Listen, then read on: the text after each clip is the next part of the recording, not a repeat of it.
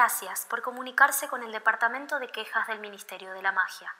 Todos nuestros representantes están ocupados. Aguarde unos instantes y vuelva a intentarlo más tarde.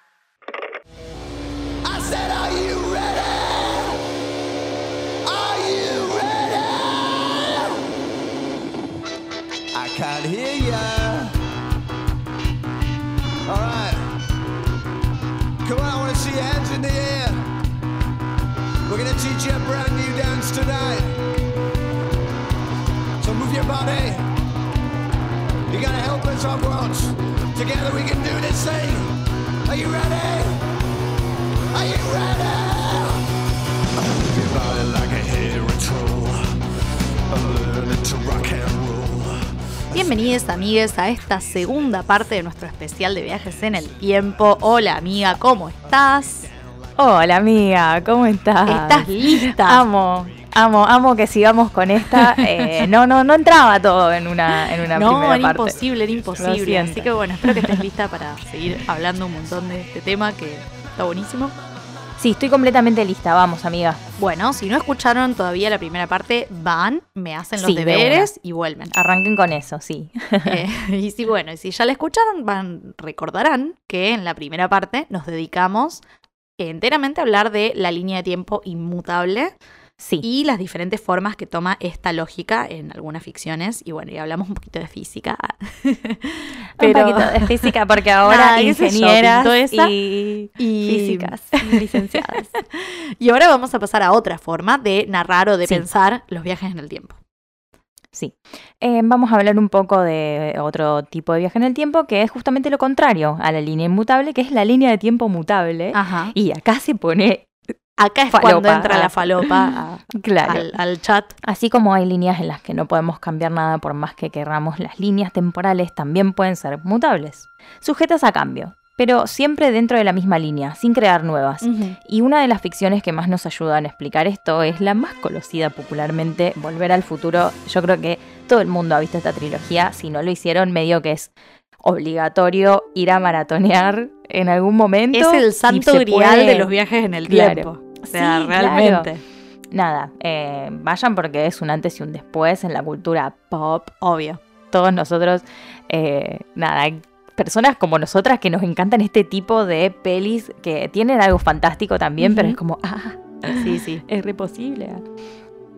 Eh, bueno, cuestión que si no las vieron les vamos a contar un poquito la cronología, ¿no? De rápidamente entre comillas, chicos, porque sí, porque nosotras o nunca sea, hacemos nada rápido, perdón. sí, o sea, lo sentimos, pero esto es así. Cuando decimos rápidamente son tres horas hablando de algo. Y bueno, y bueno. se la bancan. dicen, ¿cuándo hacen podcast? no, no, perdón, esto no es una burla. estaban pero con la gente que les pregunta. Nosotras, tipo, Chicos, estamos como, ya sea, No estamos también no los odiamos. Bueno, la primera peli empieza en 1985 con Marty McFly, adolescente, que va a lo, Ajá. de- a lo del Doc, que es su amigo, eh, como que trabaja con él, ¿él viste? Sí. Este, el Doc es este viejito científico medio loquillo que tiene la casa llena de cosas, de inventos, Sí, de qué sí. sé yo. Marty lo que hace es ir a darle de comer al perro, que es un personaje importantísimo en la saga, Por supuesto. en mi opinión. Trascendental. Y mm, queda en verse con el Doc en un estacionamiento. Cuando lo encuentra, lo encuentra en una, porque el, el- el Doc, el viejo este, tiene un DeLorean al que alimenta con energía nuclear, básicamente. Sí. Le dice que acaba de crear una máquina para viajar en el tiempo así, casual. Tranca. Y para probarla, lo manda a Einstein, el perro, no el científico, a- unos segundos atrás en el tiempo. Así que desaparecía al toque, vuelve a aparecer. Como que se convierte en el primer ser en viajar en el tiempo en, en esta era. Claro, aplausos para Einstein, por favor. Pero claro. Claro. Eh, cuestión que al Doc eh, lo vienen a buscar unos turbios a, a los que les robó Sí. el plutonio, digamos, para hacer los viajes y lo matan, ¿no? Se arranca con toda la película. Sí. Eh, Marty ve esto, escapa en el DeLorean, pero en realidad yo creo que a él se le olvidó el pequeño detalle de que el DeLorean es una máquina del tiempo, ya no es un auto, digamos. Él se quiere Claro. escapar de los turbios. Él nada se más. quiere ir, claro. Claro, pero sí, él termina yéndose muy atrás en el tiempo y cae en 1955 y accidentalmente salva a su padre de ser atropellado. ¡Qué bien! Claro. Y esto evita el acontecimiento que hace que sus padres se conozcan. ¡Qué mal! Sí. sí, Crea sí, sí. una paradoja porque acaba de cambiar Sí. un punto esencial en su propia línea temporal. Está en peligro su existencia, básicamente. En ese contexto, por supuesto, como estamos en una ficción, el personaje tiene tiempo hasta el final de la película, hasta el último momento, para remendar este error, hacer que ellos se enamoren claro. y qué sé yo, y evitar como dejar de existir, básicamente. Claro, claro, sí. Tiene bastante tiempo, no es Sí, algo sí. inmediato. Y aparte es tipo En una este comedia. universo- o sea, como- Claro, en este universo es bastante laxo. claro, sí, sí, ni hablar. Pero bueno, esto se conecta directamente con lo que hablábamos de la paradoja del abuelo, en este caso la de los padres. Ah. En este caso, Marty, al hacer que sus padres se enamoren igual, como que vuelve todo más o menos a la normalidad, ¿no? Porque, más o menos porque hizo algún que otro cambiecito. Eh, un par de cosas cambió, o sea, Sí, con la sí. relación, ponele que tenía el padre con el, eh, con el jefe en su futuro, o sea, en el pasado, bueno, era también un bully, Era un cambia bully, todo claro, eso, entonces, claro, en el futuro es muy distinto. Cuando logra volver a 1985 está todo distinto, o sea, porque Claro, él distinto, hizo pero no tanto en cambios. realidad, claro. Claro, como como, que en hay pequeñas detalles, cositas. claro. Sí, hay pequeñas cositas, pero que resultan ser importantes, Sí. ¿viste? Porque Sí, sí, sí. tipo, los padres son re seguros. Sí, son re yo. cool, claro, sí. Eh, claro, claro. Entonces, nada.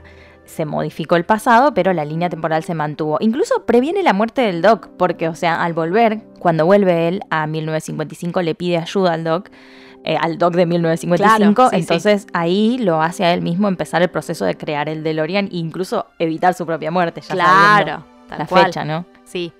Eh, a todo esto, bueno, desde ahí termina la primera. Y para la segunda peli, Marty y el Doc viajan al futuro. Porque eh, su Sí. hijo se va a meter en líos y como que lo tiene que salvar.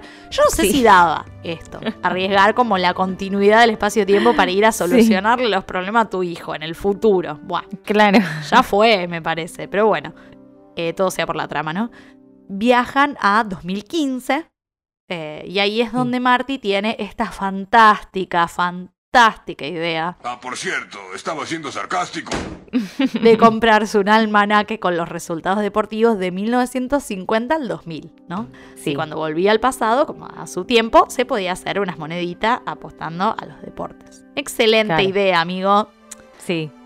Te- digo que no sé si no estaríamos todas tentadas de hacer lo mismo, pero bueno, Y me parece Capaz, que... no sé si todos los resultados deportivos Sí. parece un montón, Un pero Kini, bueno, yo, algún que otro datito, un claro. seis, algo, Uno, claro. algo tranqui, que no le afecte. Sí, sí. Pero bueno, incluso el doc ahí le dice que el DeLorean es para hacer el bien en la humanidad, no para, tipo, sacarle una moneda. Eh, claro. Entonces, como, nada, están demostrando que esa máquina en las manos de la humanidad ya sería un desastre Claro, porque del lo, ciudadano lo más promedio, del argentino promedio. Claro. ¿Te imaginas el argentino promedio con una con- máquina del sí, tiempo? sí. ¿Qué? ¿Qué pasaría? O sea, Claro, ¿qué seríamos no. hoy en día? No, no. Es una locura. Olvídalo. O seríamos potencia o estaría terminado el universo directamente. Sí, sí. Una de dos. o todo al mismo Claro, tiempo. también. Eh, un poco esta película trae eso de- del peligro de interferir con las líneas temporales o, o de encontrarse consigo Sí, mismo claro. de otra línea Sí, sí. temporal, viste, crear las paradojas, etcétera. Así que bueno, ellos se van al futuro Sí. eh, y pasan cosas en el futuro. Ah, Claro. En el 2015 se van. Vos viste que cuando llegamos a ese momento, tipo en el 2015, tipo. Era fue re todo un flashero porque. acontecimiento. Claro, fue todo un acontecimiento Sí, llegar todo un al 2015 y acontecimiento. comparar eh, con Muy futuro. decepcionante, sobre todo el Sí. ter- en términos de tecnología así de uso Sí. cotidiano, que no hay skates voladores y esas cosas. Claro, claro. Es que de Doctor Who también me da eso como, bueno, está en el año 3500, de qué sé yo, y no hay un smartphone, ¿entendés? Y bueno, Claro, nada, sí, ahí, ahí bueno, no le pegaron.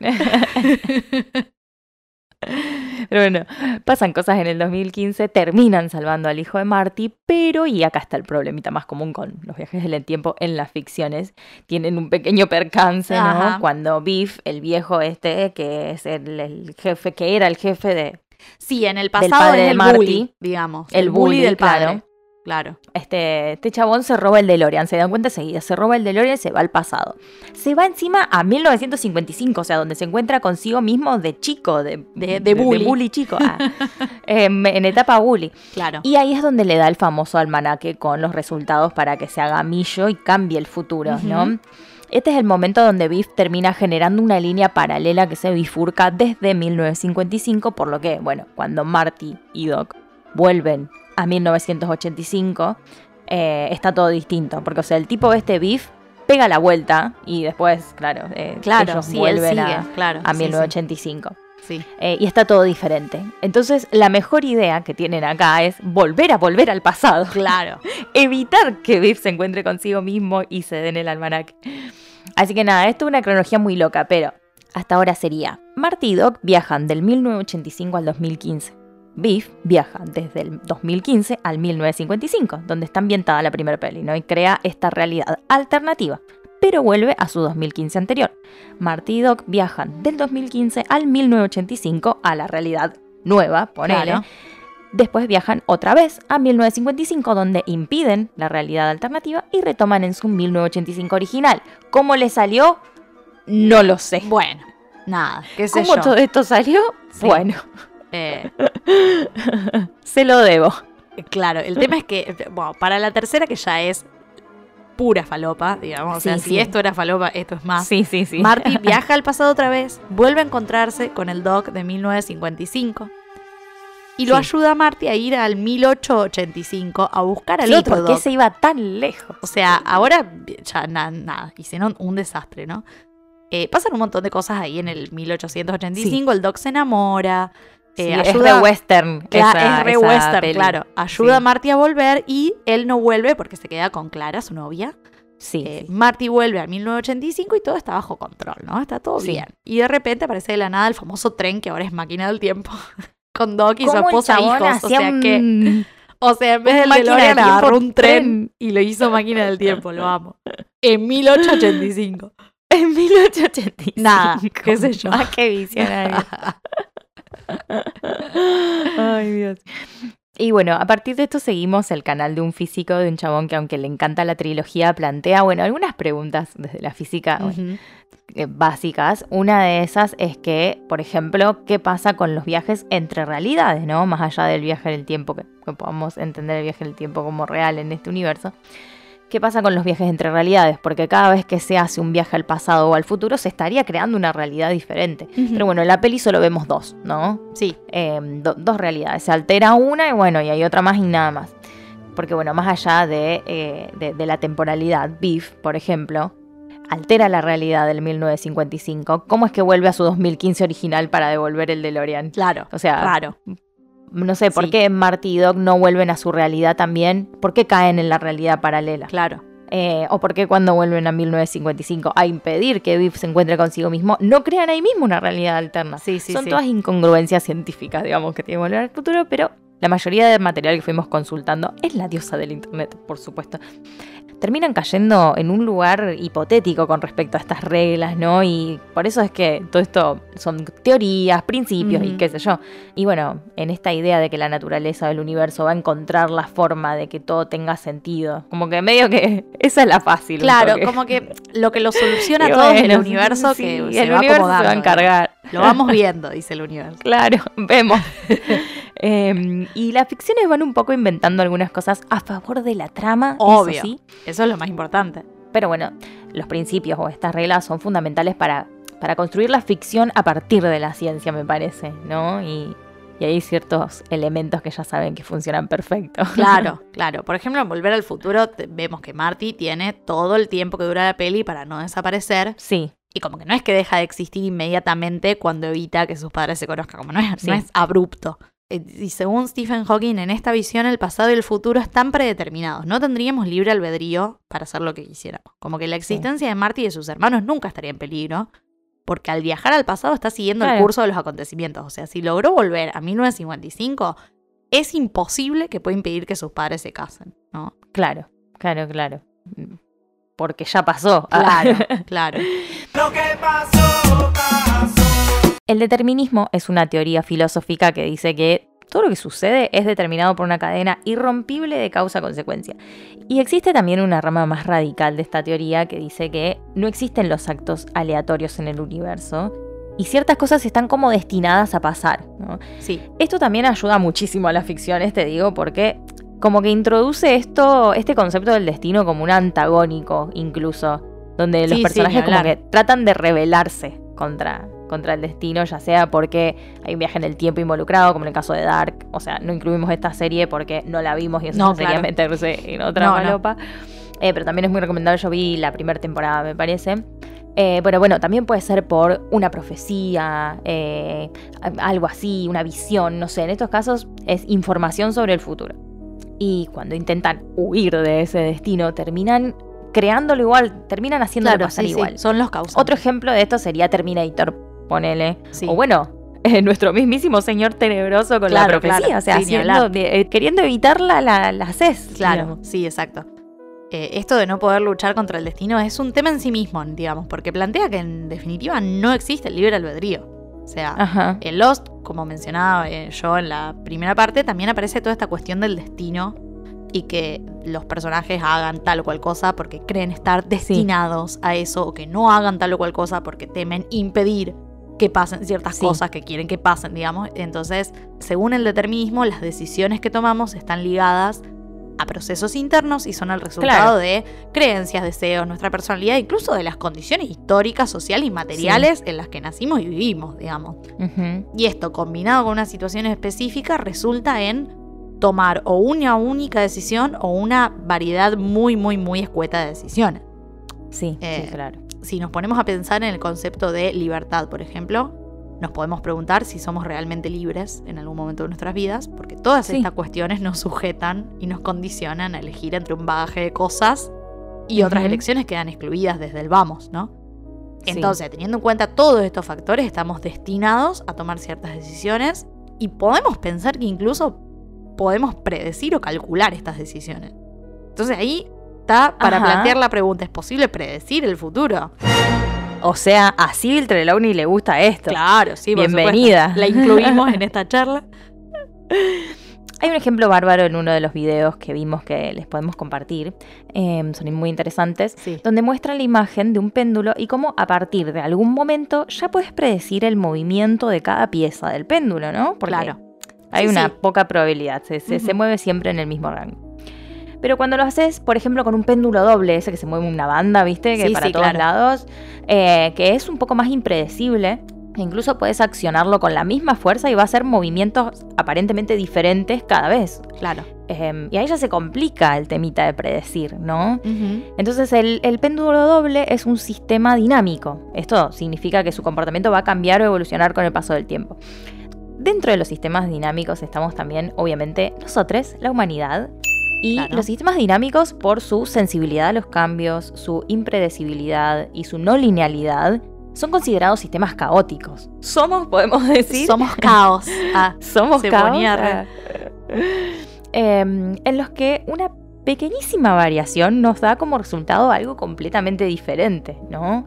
Y esta es la famosa teoría del caos o, o el efecto mariposa, que son prácticamente lo mismo, o sea, en realidad el efecto mariposa es un fenómeno Sí, claro. derivado de la teoría del caos, pero se tratan un poco de esto, ¿no? De que cualquier cambio en las condiciones iniciales de un sistema dinámico, por más mínimo que sea, puede desatar consecuencias bueno, mucho mayores.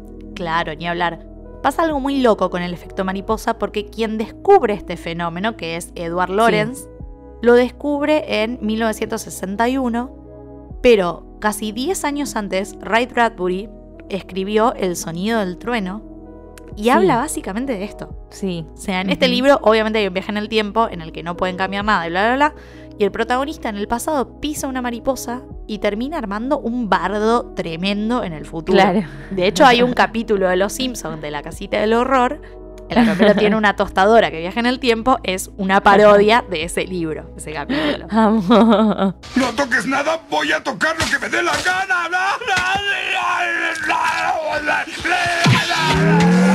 Eh, bueno, volviendo a, a la- a este señor Lorenz, era un matemático él y un meteorólogo, trabajaba en un, estaba trabajando en un modelo matemático para predecir el tiempo, o sea, el, el clima en realidad.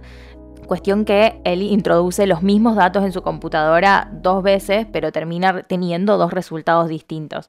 O sea, imagínatelo al chabón diciendo, ¿por qué me está pasando esto? ¿Qué carajo es esto? ¿Por qué si son los mismos? Claro. Yo lo revisé. Claro. Nada, para quedarse pelado. No, pero sí, por favor. Lo que pasó fue que la segunda vez que ingresó los datos, la computadora redondeó una cifra o no sé qué cifra con una diferencia mínima, pero que dio como resultado un pronóstico completamente diferente. O sea, hasta un momento bien igual y de repente Claro, pa, hizo de- de un cambio. cambia, La computadora hizo la que le pintó encima. Claro. ¿por, por qué haces lo que yo no te estoy ordenando? Sos una computadora. Bueno.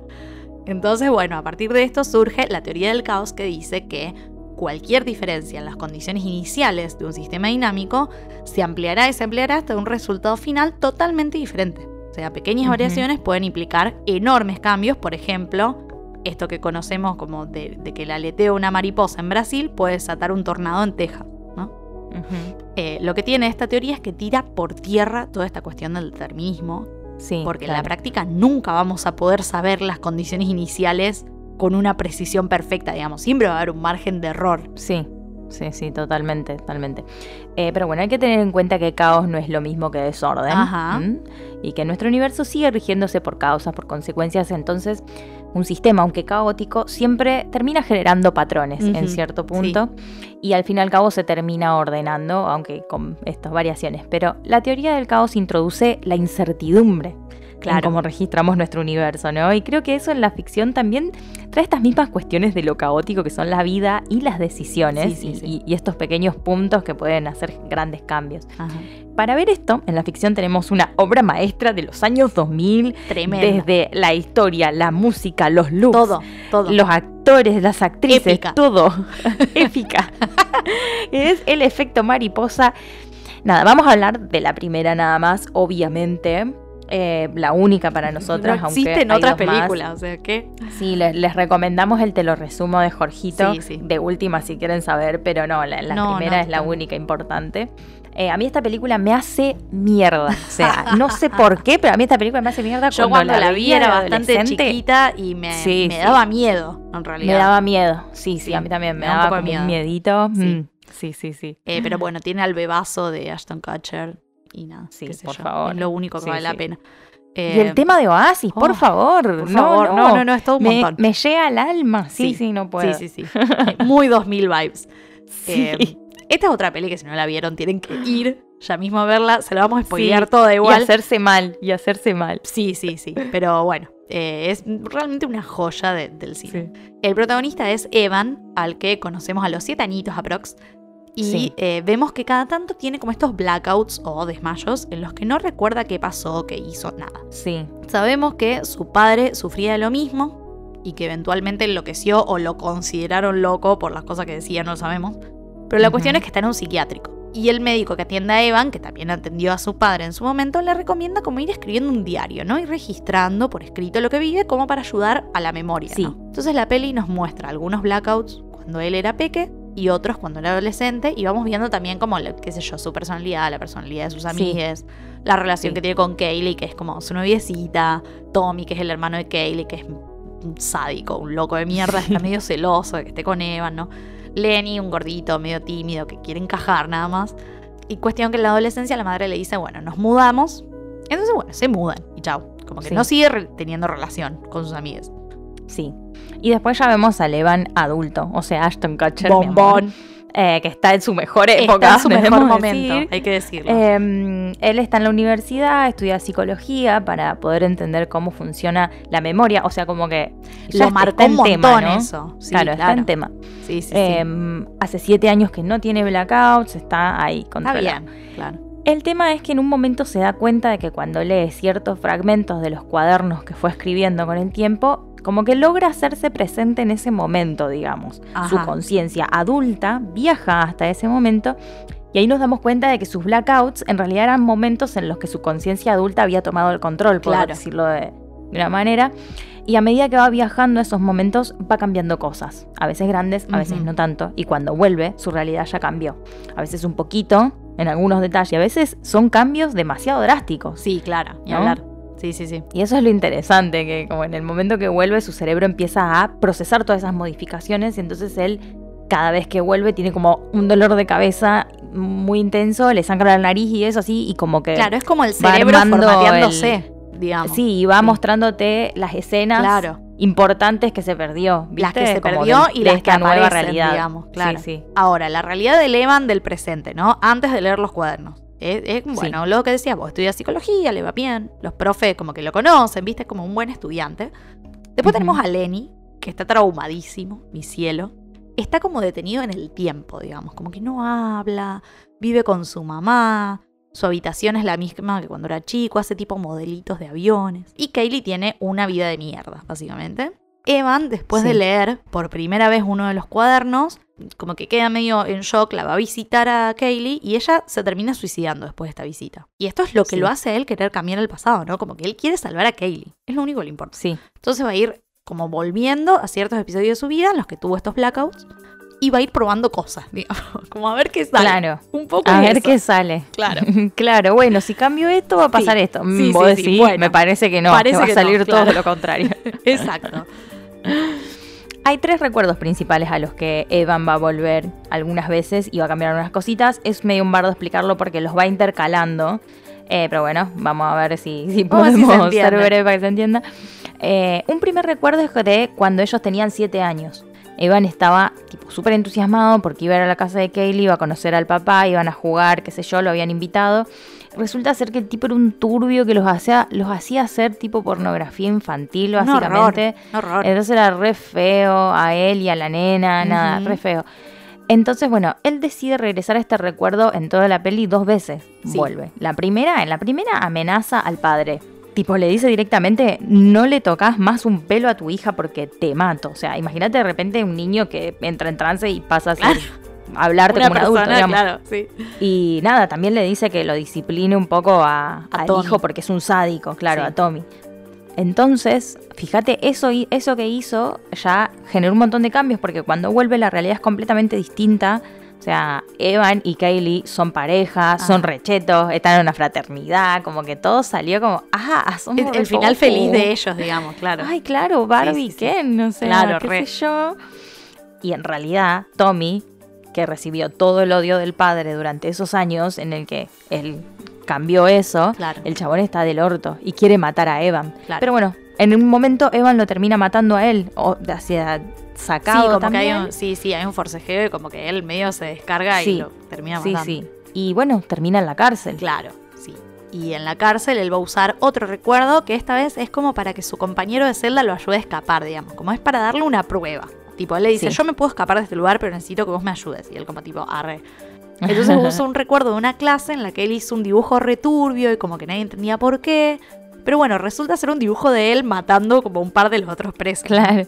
Y acá él se pincha las manos con, como con unos cosos y, y cuando vuelve obviamente tienen las cicatrices que le aparecen de la nada y su compañero dice, oh my god. Porque Sí, encima es claro, como si creyente, fuese es re, un es re estigma, claro. el, ami- el Sí, compañero sí. y como que dice, no, sí, yo te ayudo. Y para escapar de la cárcel usa otro recuerdo principal que es el del basurero de cuando eran ado- adolescentes. Sí.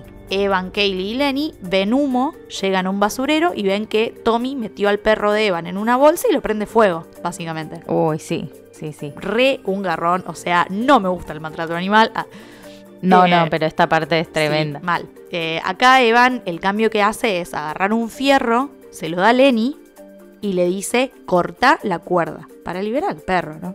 Sí. El tema es que cuando se encuentran con Tommy, Evan como que le habla, le dice, no, dale, qué sé yo, lo, lo convence de no prenderle fuego al perro. Entonces Tommy lo suelta, ¿no? Pero Lenny le clava el fierro en la espalda a Tommy Sí. y Tommy muere. Sí, O tremendo. sea, es tremendo. Es como, lo que ¿por pasa es un qué? montón. ¿Por Sí, qué sí. hiciste eso? Sí.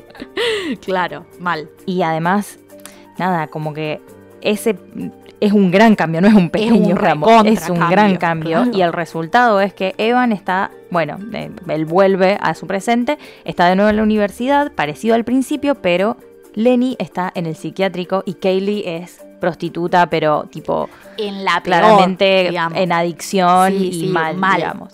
Sí. Él va a verla a Kaylee y le cuenta lo de los blackouts y eso, y que encima que le cuente que era Que en, una, un- que en una, una realidad ellos se amaban, claro, claro. y tenían una vida perfecta. Sí, sí, sí. Ella lo manda a la mierda, Obvio. le dice, ¿por qué no volvés y evitas que Lenny se vuelva loco y arruine a mi familia? Y bueno, medio que eso es lo que vas a hacer, Evan. Claro, Evan dice, ah, de una. Sí, Claro. bueno, sí, Sí, dale, sí, hago eso. lo hago. Pero bueno, pasa algo interesante antes, eh, que es que Evan vuelve a un recuerdo de cuando fue a visitar a su papá al hospital. Claro. y le pide ayuda para arreglar las cosas, digamos. O sea, era uno de los momentos en los que él había tenido un blackout cuando era chico. Y su padre le dice, no puedes cambiar lo que la gente fue sin cambiar lo que es. Sea, le está diciendo Claro. justamente esto de que cualquier cambio que haga va a tener consecuencias en el presente. No hay manera de volver a la normalidad o de que todos sean felices o de prevenir cómo van a pasar claro, las ya cosas está. incluso. digamos, claro. Sí, sí. Él igual un poco se le hace el cocorito. Claro, ¿no? dice, "Ah, y el padre sí, lo termina. Vos no pudiste, yo voy a poder, le hace como sí. Claro. chupa un huevo. Claro. Y imagínate que el padre lo termina ahorcando. Claro, o sea, sí, como, sí. no, ya está, morite, tenemos que Claro. terminar con esto. Sí, Ah. sí, sí, igual. Eh, y cuando los quieren separar, el padre termina muriendo. Entonces es como una escena tremenda. Sí, mal, mal. Y bueno, acá es cuando Evan vuelve al tercer recuerdo, que es el del buzón, que es otro recuerdo Ah, de cuando sí. eran adolescentes. Porque en este recuerdo Tommy tiene un cohete y dice, che, volemos algo. O sea, Sí. está el orto ese pibe. Sí, sí. Y ponen el cohete en un buzón, ¿no? Eh, lo prenden y se esconden, como a esperar que explote. El tema es que aparece la dueña de, su de la casa con su bebé y el Sí, buzón claro. explota y las mata. Esto es un poco lo que trauma a Lenny y provoca un poco que lo mate a Tommy, ¿no? Entonces Sí. Evan, cuando vuelve este recuerdo, sale a los gritos, tipo, no, salgan, qué sé yo. Tommy como que se tira arriba de la mujer para protegerla, qué sé yo. Y cuando Evan llega al buzón y expl- explota, digamos. Sí. Y cuando él vuelve Sí. al presente, ve que perdió sus brazos. En ese accidente, perdió sus brazos. Tommy a partir de esto se volvió como re espiritual. Entonces es como Oh. tipo un pan de Dios, un dulce de leche. Y Kaylee está de novia con Lenny. No, no, este multiverso va re, Un garrón. re que no, pero Claro. esta alternativa es como la, la que es re depre para él, porque Claro, está porque sin brazos. Claro, es el único que sale perdiendo, Kaylee. digamos. Todos están re felices, claro. menos él. Claro, claro. Claro. Encima su mamá tiene cáncer. Claro, Tipo, como que ella a partir del accidente todo le iba a pasar. y qué sé yo. Y como, ay, sí. Entonces nada, ahí lo que decide hacer es destruir el cohete. Ah, Claro. O sea, No, bueno. vuelve al primer recuerdo, al del padre haciendo la película, y ahí Sí. encuentra el cohete, lo prende, pero forcejea con el padre y el cohete termina en el piso. Kaylee lo agarra y el cohete explota y ella muere. O sea, te la salió peor. mal. O sea, mal, quizás mal, la mal. peor O sea, de todas. Claro. Sí, sí, sí, te salió mal. A partir de eso, el resultado es que Evan es el que está en el psiquiátrico. Ajá. Entonces, como este, esta última realidad te salió mal, ¿entendés? La peor, Porque claro. ahí le dicen que nunca tuvo cuadernos. Claro, él No como que va y le pide al Eso- médico los cuadernos y el Claro, tipo ¿dónde están como, los cuadernos? No, no sé de qué me hablas, claro. No sé, claro. o sea que todo, todo era, no, no- nada, nada fue real, una cosa así, a tu papá le, le pasaba lo mismo, le dice, ¿viste? Como, claro, sí. eh, le pasaba, eh, pe- pedía los álbumes de fotos, no sé Sí, qué, como, bueno. Y acá llegamos al final, que en realidad hay cuatro finales distintos. Pero, o sea, el original para mí es el que todos conocemos. Sí, sí, yo creo que sí, que es el que salió al, al público, digamos. Sí, me parece que sí. Sí. Que yo por lo menos la vi que eh, Evan usa un video de cuando ellos eran chicos para decirle a Kaylee que se aleje de... O sea, él tiene una sola oportunidad Ajá, y tiene este video casero sí. y vuelve lo más lo más atrás posible, digamos. Sí, Eh, claro. nunca volvió el, tan momento, atrás. en el momento en que se, que, en que se presentan, digamos. Como Claro, que claro. La madre lo va a buscar a Evan y le dice, este es amigos". Kaylee, qué sé yo, y bueno. Claro. Ahí es donde él tipo le dice de chiquitito que se aleje de él y bueno, cuando él vuelve tiene una vida normal, digamos, solamente en la que no está ella. Claro. O sea, todo lo demás Sí. está bien y bueno, Sí, sí, sí. ella no está porque no la conoce, nunca la conoció. Exacto. Pero ella está a salvo, su hermano también, Claro, él está bien, Lenny está bien. claro, claro. Nada, está todo más o menos bien. Eh, y el final que conocemos es este, con el temazo de Oasis, Obvio. con Evan que quema los cuadernos como diciendo, nunca Sí, más hago ya esto. está, nunca Con más. Lenny, de hecho que está bien. Ah, Sí. Y bueno, Evan caminando por la calle y cruzándose a Kaylee y él como tipo, ay, te amo. Mi novia. Y él se tipo se da vuelta y se da vuelta y de repente ella como que siente algo raro y se da vuelta y lo mira, Claro, pero como que no nunca coinciden, cruzan digamos, mirada, claro. Y bueno, sigue cada uno por su camino, ¿viste? Sí, sí, es, es perfecto ese Es final muy bueno, realmente, sí, es sí, es fantástico. muy bueno. Es Hay muy otros bueno. tres finales, dos son muy parecidos al primero porque Sí. en uno se ponen a hablar y como que él la invita a salir y es como usted no aprende. Sí, o sea, sí, sí. no, basta. Ya no, de nuevo no. No de nuevo, decía. Y en otro se cruzan, Evan la reconoce y como que pega media vuelta para seguirla, pero como que no sabemos qué pasa después. Sí. sí, Simplemente termina ahí. Y el final del que queremos hablar es el Director's Cut, Sí. porque este director realmente se pasó de turbio Al punto de que alguien le dijo, che, no, para. Sí, los productores Me parece que no da lo que Me estás parece haciendo". que no, viejo. Lo que vas a hacer Entonces no, no, da. pusieron ese final. Porque en este final, Evan, o sea, eh, partimos del mismo punto, de que él agarra estos videos caseros y se pone a ver Que un eran video. del padre. Claro, se pone a ver un video. Pero este video no es cuando se conoce con Kaylee, sino que es un video de eh, su propio parto, digamos. Claro. Y como que él, adentro del útero, todavía no saliendo, Claro, Tiene como que como- se traslada claro, a él vuelve a- de bebé claro, a punto de sí, sí. Y se ahorca con el cordón umbilical. O sea que No, no, no, Eh, no, no, es terrible, es como que- terrible. corta de raíz toda posibilidad de existir y cagarle la vida Sí. a Kaylee y a todos a su alrededor, ¿no? El Claro. tema es que, ay, lo que más me parte el corazón es que como que el médico dice, no, che, se nos está muriendo, qué sé yo, y la madre dice como, no de nuevo, ¿me entendés? Como que Sí, esto ya le pasó. sí, sí. Creo que en un momento, en alguna de las realidades, ella le dice que le pasó tres veces. Claro, entonces como que podemos Dos entender veces. Que ya hubo varios Evan Sí, que decidieron sí. volver a este momento y suicidarse, ¿no? sí, sí, Es sí, sí. Turbísimo y a mí me No. fascina, o sea, me Que encanta. vivieron vidas enteras claro, también seguramente Claro, recontra volver. y volvieron Claro. a ese punto porque Como- no había salida. es como, claro, recontra pesimista, pero No, no. a mí me parece genial el final que eligieron porque es perfecto, como dije, pero porque este final me me, hubiese- fascina. O sea, me Yo fascina. me hubiese traumado muchísimo. Sí, sí, creo que hubiese este traumado a un montón de personas. Sí, realmente. Más de lo que ya me Sí. traumó. Completamente. Sí. Sí, sí. Ay, por Dios, qué terrible esta película. Qué mal. terrible. Re dramático este final. Eh, como que nada, nunca tenías que existir. Claro, no es la única salida. La única salida es no nacer. Como que, No, no, no. eh, nada. Pero bueno, amamos. Obra maestra de los 2000. Eh, nada, se transmite muy bien esta cuestión de que cualquier cosita que cambies puede desatar cualquier resultado. Claro, muy bien decisiones- nombrada.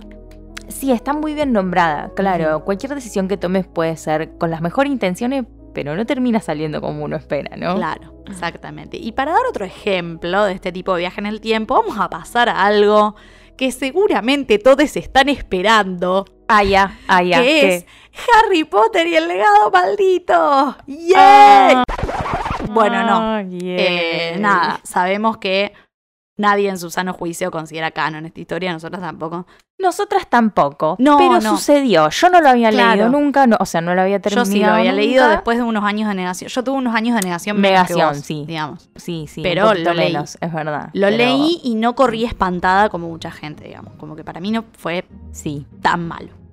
sí, sí, para mí. Pero no es estuvo- yo no lo considero canon, digamos. como- No, no, claro, claro. Pero no vamos a hablar de la obra, o sea, en general, sino Ajá. específicamente la parte de viaje en el tiempo, que aunque no parezca, y acá le damos un puntito al Leo Maldito, no entra en contradicción con lo que pasa en el prisionero Azkaban, digamos, con No, el propio universo. no, porque en realidad pasa otra cosa acá, o sea, en primer lugar Sí. lo que usan los personajes para viajar en el tiempo no es el giratiempo tal y como los que conocimos en el prisionero Azkaban, porque Sí, claro. como sabemos, se destruyeron todos en la batalla del ministerio durante la Orden del Fénix, ¿no? Sí. Este de esta obra es un prototipo de giratiempo hecho Ajá. con un material medio dudoso, medio baratelli, que, nada, tiene defectitos, ¿no? Como que no tiene el mismo funcionamiento de los giratiempos originales que han pasado por algún control de calidad.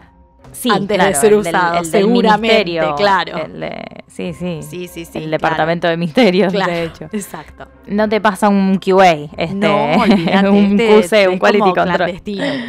Claro. Eh, lo que sabemos es que Harry, que recordemos ahora adulto, eh, en este momento es el jefe de departamento de seguridad mágica, le confisca este prototipo de giratiempo a un ex mortífago que lo conocemos, que es Tío Dornot. Ujú. Y bueno, se lo da a Hermione, que es la actual ministra de la magia. Sorry, es lo único que acepto como canon. Por que favor, Hermione es ministra de la magia. Pero claro. Se lo da a ella para que se lo guarde, que lo Claro, oculte, sí, ¿no? sí. Porque ahí va a estar seguro con quién más. Además está decir que si lo destruían nos ahorrábamos esta historia pedorra. En Podíamos fin, hacer una historia que valga la pena, pero bueno. Había, claro, aparentemente No. había que hacer algo, Claro. algo horrible con En esto, fin. no importa. Eh, no lo destruyen porque para la trama, ponele, lo guarda Hermione en su despacho. El tema es que de acá comienzan a correr unos rumores, ¿no? De que se encontró un giratiempo y que qué sé yo. Y un día te cae la persona menos pensada, Sí. Amos Diggory. el padre de Cedric Arre. Diggory. Claro. Ya un señor mayor. Sí, ¿no? sí, jubilado que está en una casa de, de adultos mayores, claro. Claro, claro. Cae a la casa de Harry, a la casa de los Potter, para pedirle a Harry que lo deje usar el giratiempo para volver al pasado y salvarle la vida a Cedric. ¿No te parece a vos? Uno que Que soltó un montón. Es un Amos. pequeño un pequeño gran cambiecito el que pedís. Es como, o sea, todo bien, pobre Amos, pero soltar. Digamos, Uy, sí, termina el muchos duelo, te años, lo pido, por favor, han pasado muchos años, ¿no? Le tira culpa también, le tira Ay, culpa sí, a Harry. mal, mal, lo le tira culpa, mal. sí. Sí, Pero sí, el tema sí. es que Como Harry- si fuese fácil, como si fuese difícil que el chico Potter Sí, sí, tal cual, tal cual. El tema es que Harry le dice, no, señor, no hay tal giratiempo, váyase a su asilo. Entonces, como, bueno, nada, Nino. Le, le cierra la puerta en la cara. Y Amos está con una pibita que se llama Delphi, que es la sobrina, que es una piba, unos veintipico, como nada, re Sí, piola. Y ella como que se hace amiga de Albus y Scorpius, que son los hijos de Harry Sí. y Draco, respectivamente, que son Vestus.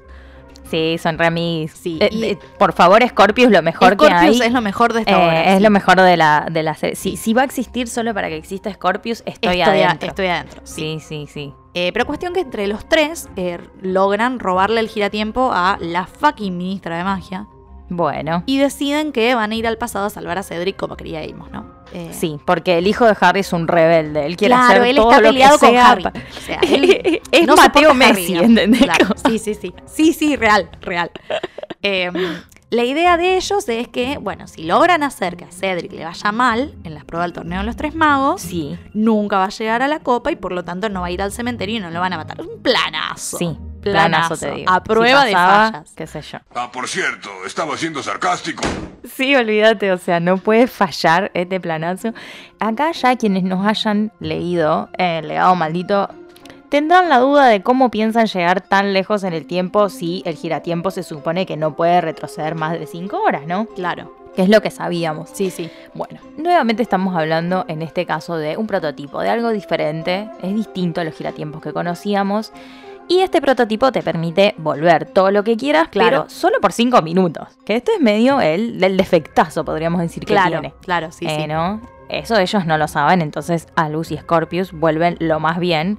Al día de la primera prueba se disfrazan de pibes de Durmstrang y Albus desarma a Cedric para que no puedan, para que él no pueda enfrentarse al dragón Claro, directamente. Sí, sí. Eh, visto como pa, ahí al toque los cinco minutos pasan, justo cuando lo hacen, entonces volvemos al presente y ahí vemos que ya hay algunos cambios, Sí, ¿no? claro, sí. En primer lugar, Albus fue seleccionado en Gryffindor y no en Slytherin, que esto para Albus ya es un montonazo. Sí, odia, él Claro, odia. él es anti Sí, sí, Gryffindor sí. porque la gran parte de la trama es él y Harry peleando, digamos, y él como siendo Slytherin. Ay, Sí, yo sí, soy Slytherin, muy soy- con su identidad, sí, sí. obvio. Eh, pero aparte vemos que también se vieron afectadas otras personas, porque resulta que mientras ellos estaban ahí disfrazados de estudiantes de Dormstrang, Hermione como que los vio, ¿no? Sí, Y como que empezó a sospechar y qué sé yo de los de Dormstrang y como que eso hizo Sí. que no fuera al baile de Navidad con Crumb, sino que fue con Ron, pero tipo como Amis, digamos. claro, claro. no como tipo amigos. cita. Y al no ir con. Crumb, Ron como que no hizo toda esta escenita de celos. eh, Sí, no, no existió toda esta tensión sexual entre ellos y siguieron para siempre como Amis, ¿no? Entonces Ajá. no se casaron y Rose y Hugo, que son sus hijas, no existen. no existen, claro. Eh, Rose, de hecho, es amiga de ellos, ¿no? De Albus y Scorpio. Entonces a ellos les pega re mal. Sí, sí, Eh, que cuando a, a Albus lo ponen en Slytherin, ella queda como Re choqueada, Medio claro. y rara, Scorpius sí, no le cae rara, muy sí. bien. Scorpius está Sí. enamorado de ella, pero. Scorpius Eh, está re, re enamorado, pero sí, sí. Eh, No y le da Ron- pelota. Y Ron, de hecho, se casa con Padma Patil. Pero como que deja de ser esa persona jodona que es y se vuelve un embole. Sí, como que sí, Scorpius le dice algo tipo. eh, o Albus y Scorpius le dicen como, no, pero contate un chiste. Yo un chiste. Como, ¿eh? Claro, como ¿De qué estás no, hablando? sí. Claro. Sí, se vuelve Pero un si vos tenés aburrido. una tienda de chasco, yo tengo una tienda de chasco, tipo, claro, ¿de claro. qué habla? Claro. Y Hermione, por otro lado, se vuelve recontra hortiva. O sea, Claro, sí, sí. ella es profesora de defensa contra las artes oscuras, digamos, en Claro, Hogwarts. en- sí, en este- esa en esa esta línea, alternativa, claro. Pero es como la nueva Snape. Claro, ¿no? sí, es mala. es, mala, es bicha, profe mala. Pero bueno, en definitiva, este primer viaje en el tiempo no funcionó. No, chicos, claro, no, no funcionó bien. Esto no salió bien. Cinco minutos catastróficos, porque Cedric murió igual y encima arruinaron un matrimonio feliz. Ah, Claro. evitaron el nacimiento de dos criaturas. Claro, ah, re, re eh. Ah, Claro, re. eh, pero nada, cómo viajar en el tiempo es gratis, qué sé yo. Vamos a probar de nuevo. Vamos a viajar Sí, de nuevo, vamos a arreglar esto. Quien viajó Eh, una vez viaja dos. Sí, claro. Probemos, que, Sí, que- sí. que el no ya lo tenemos. Así que nada, esta vez no bastaba solamente con hacer que Cedric pierda la prueba. Hay que como humillarlo, que se largue a llorar, que se siente un fracasado. Claro, sí, sí, sí. Pero bueno, esa es la idea un poco, ¿no? Eh, humillarlo. Entonces deciden viajar hasta la segunda prueba del torneo, le hacen un encantamiento aumentador, sería a Cedric, para que le crezca la cabeza. Y bueno, Hermoso. efectivamente lo logran, lo humillan, pero los cinco minutos del giratiempo se terminan y vuelven al presente de nuevo. Y bueno, a ver qué pasó es ahora. ¿no? mucho peor esta vez. O sea, la cagaron completamente porque en realidad llega solamente Scorpius al presente.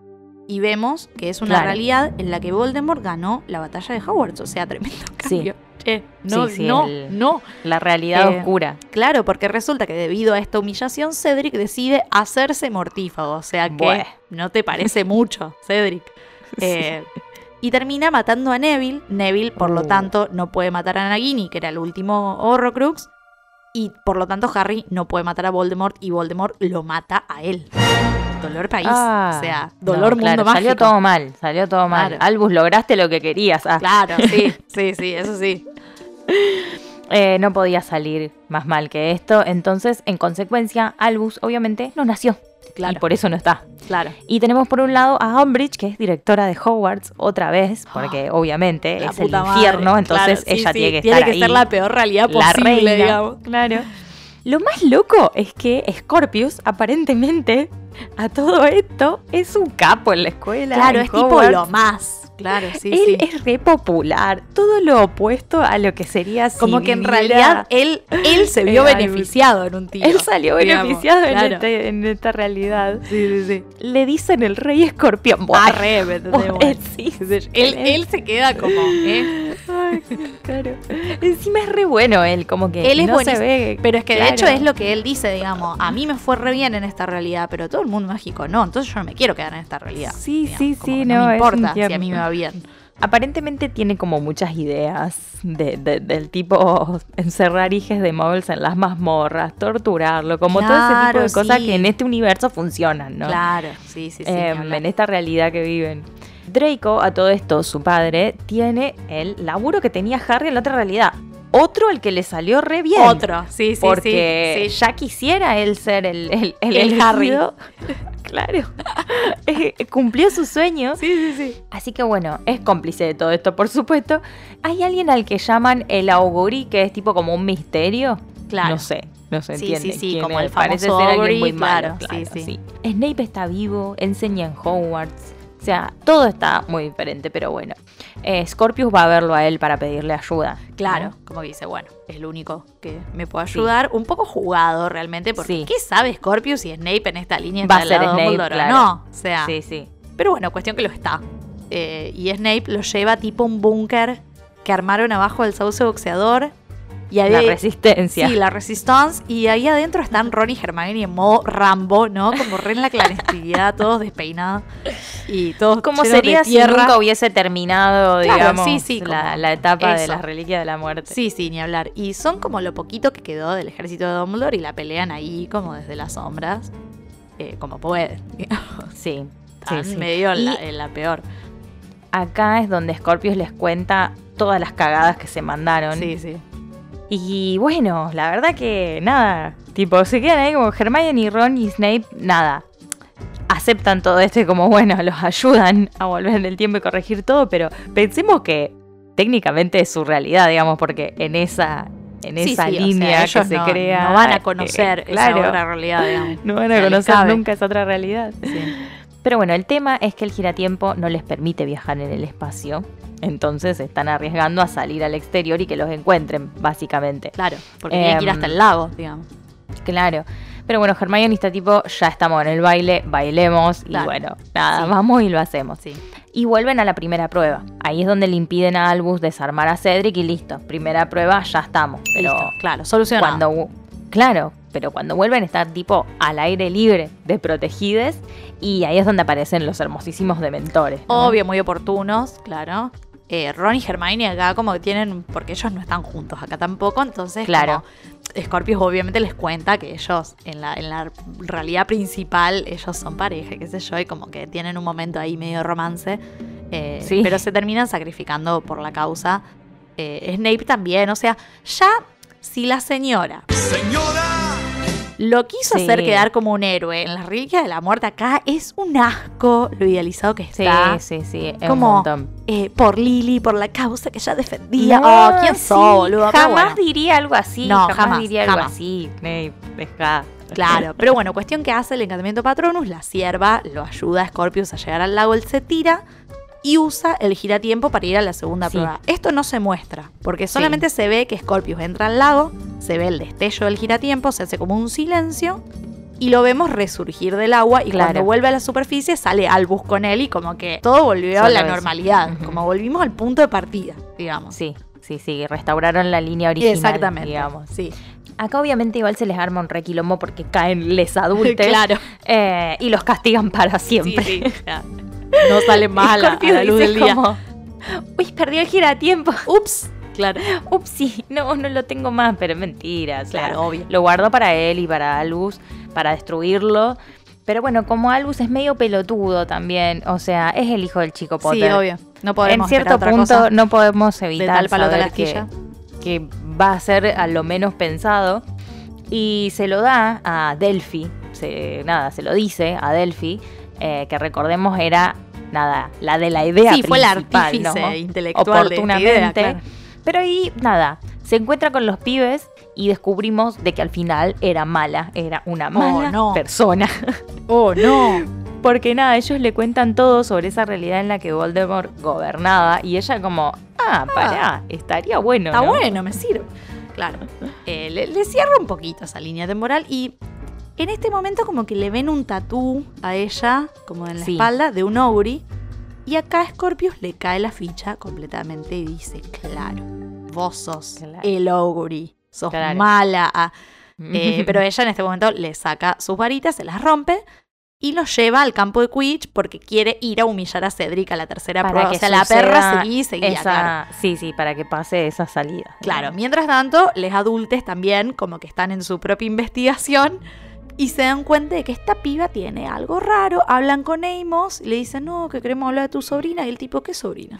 ¿De qué me hablas? ¿De qué me hablas? Mi sobrina está No muerta. tengo hace sobrina 30 yo. años. No tuve hermanos, mi mujer tampoco. Bueno, entonces como que esta, esta piba eh, les dice a los chicos que hay una nueva profecía que dice que cuando los otros se salven, cuando el tiempo retroceda, cuando los hijos no vistos maten a sus padres, entonces regresará el Señor Tenebroso. Uh, claro. Críptico. Oh. Pero bueno, cuestión que Delphi se lo lleva al pasado, no logran humillar a Cedric, así que ese, o sea, Delphi vuelve a activar el giratiempo y lo rompe. claro. Y, o sea, termina dejándolos a Albus y Scorpius atrapados en el pasado sin saber ni siquiera en qué momento están. O sea, ya llegaron al punto Claro, de... sí, sí, o sea, como que la tipa activó el giratiempo y los dejó ahí. Fue como, Sí, bueno, sí. ¿y, y qué onda? ¿Y ahora qué hacemos? Claro. Mientras tanto, los adultos están investigando a esta piba que Claro, no es que, que sobrina no es la sobrina de Amos, claro. Y se dan cuenta que ella es la famosa hija de Voldemort. Que, la verdad, permítanos el arre más grande de la humanidad. Ya el arre sea. enorme era el, el- la posibilidad de que sea Scorpius el hijo de Voldemort que joven. Claro, porque joven, había rumores- Con el libro todo el Claro, tiempo. había rumores de que Draco usó un giratiempo para que su mujer tuviera un hijo con Voldemort y que ese hijo Claro. era Scorpius, ¿no? Sí, A sí, ver, yo ya dije que no soy tan hater de esta obra.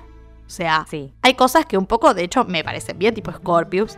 Eh, hay cosas Sí, que no me sí, claro. molestan, como qué sé yo. Hay gente que dice que la personalidad de los adultos están cambiadas de como eran adolescentes. a mí me Sí, parece algo lógico ser. porque son adultos Sí, y no sí. son más adolescentes. Pero Sí, sí, la ser. única razón por la que yo personalmente considero que esta historia no tiene ningún sentido es que no puedo, o sea, mi cerebro está imposibilitado de concebir la idea de Voldemort teniendo relaciones sexuales. O sea, Perdón, yo no puedo. Sí, o sea, es un concepto sí, sí. que mi mente no puede representar. O sea, desde Hay el mucha momento gente que sí, eh, me parece que hay mucho fanfic de esta situación. real. Igual. Eh, pero desde el momento que dicen Delphi es hija de Voldemort, yo digo no. O sea, Sí, sí. Esto no, No. tiene sentido, no puede ser real. Nope. Esto, Voldemort no cogió jamás en la vida. Jamás. Aparte con Bellatrix. O sea, me tengo que imaginarme esa escena y no, no, no. Esta historia no me gusta. No. Bueno. En fin. Em, pero Descargo. sucede porque acá pasan todas las cosas que uno no podría imaginar Obvio. que pasaran. Este es el multiverso, o sea, claro, este- sí, sí, el, el Potterverso. Eh, claro.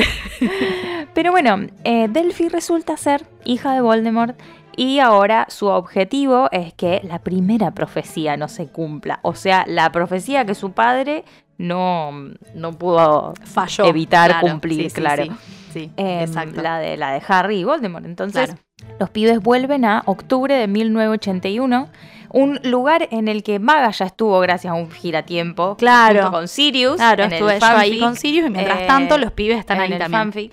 Estos también, o sea, la verdad recargado ese día. Sí, sí. digo. El digo, Halloween de- más lleno recargado de viajeros en el de tiempo. viajeros.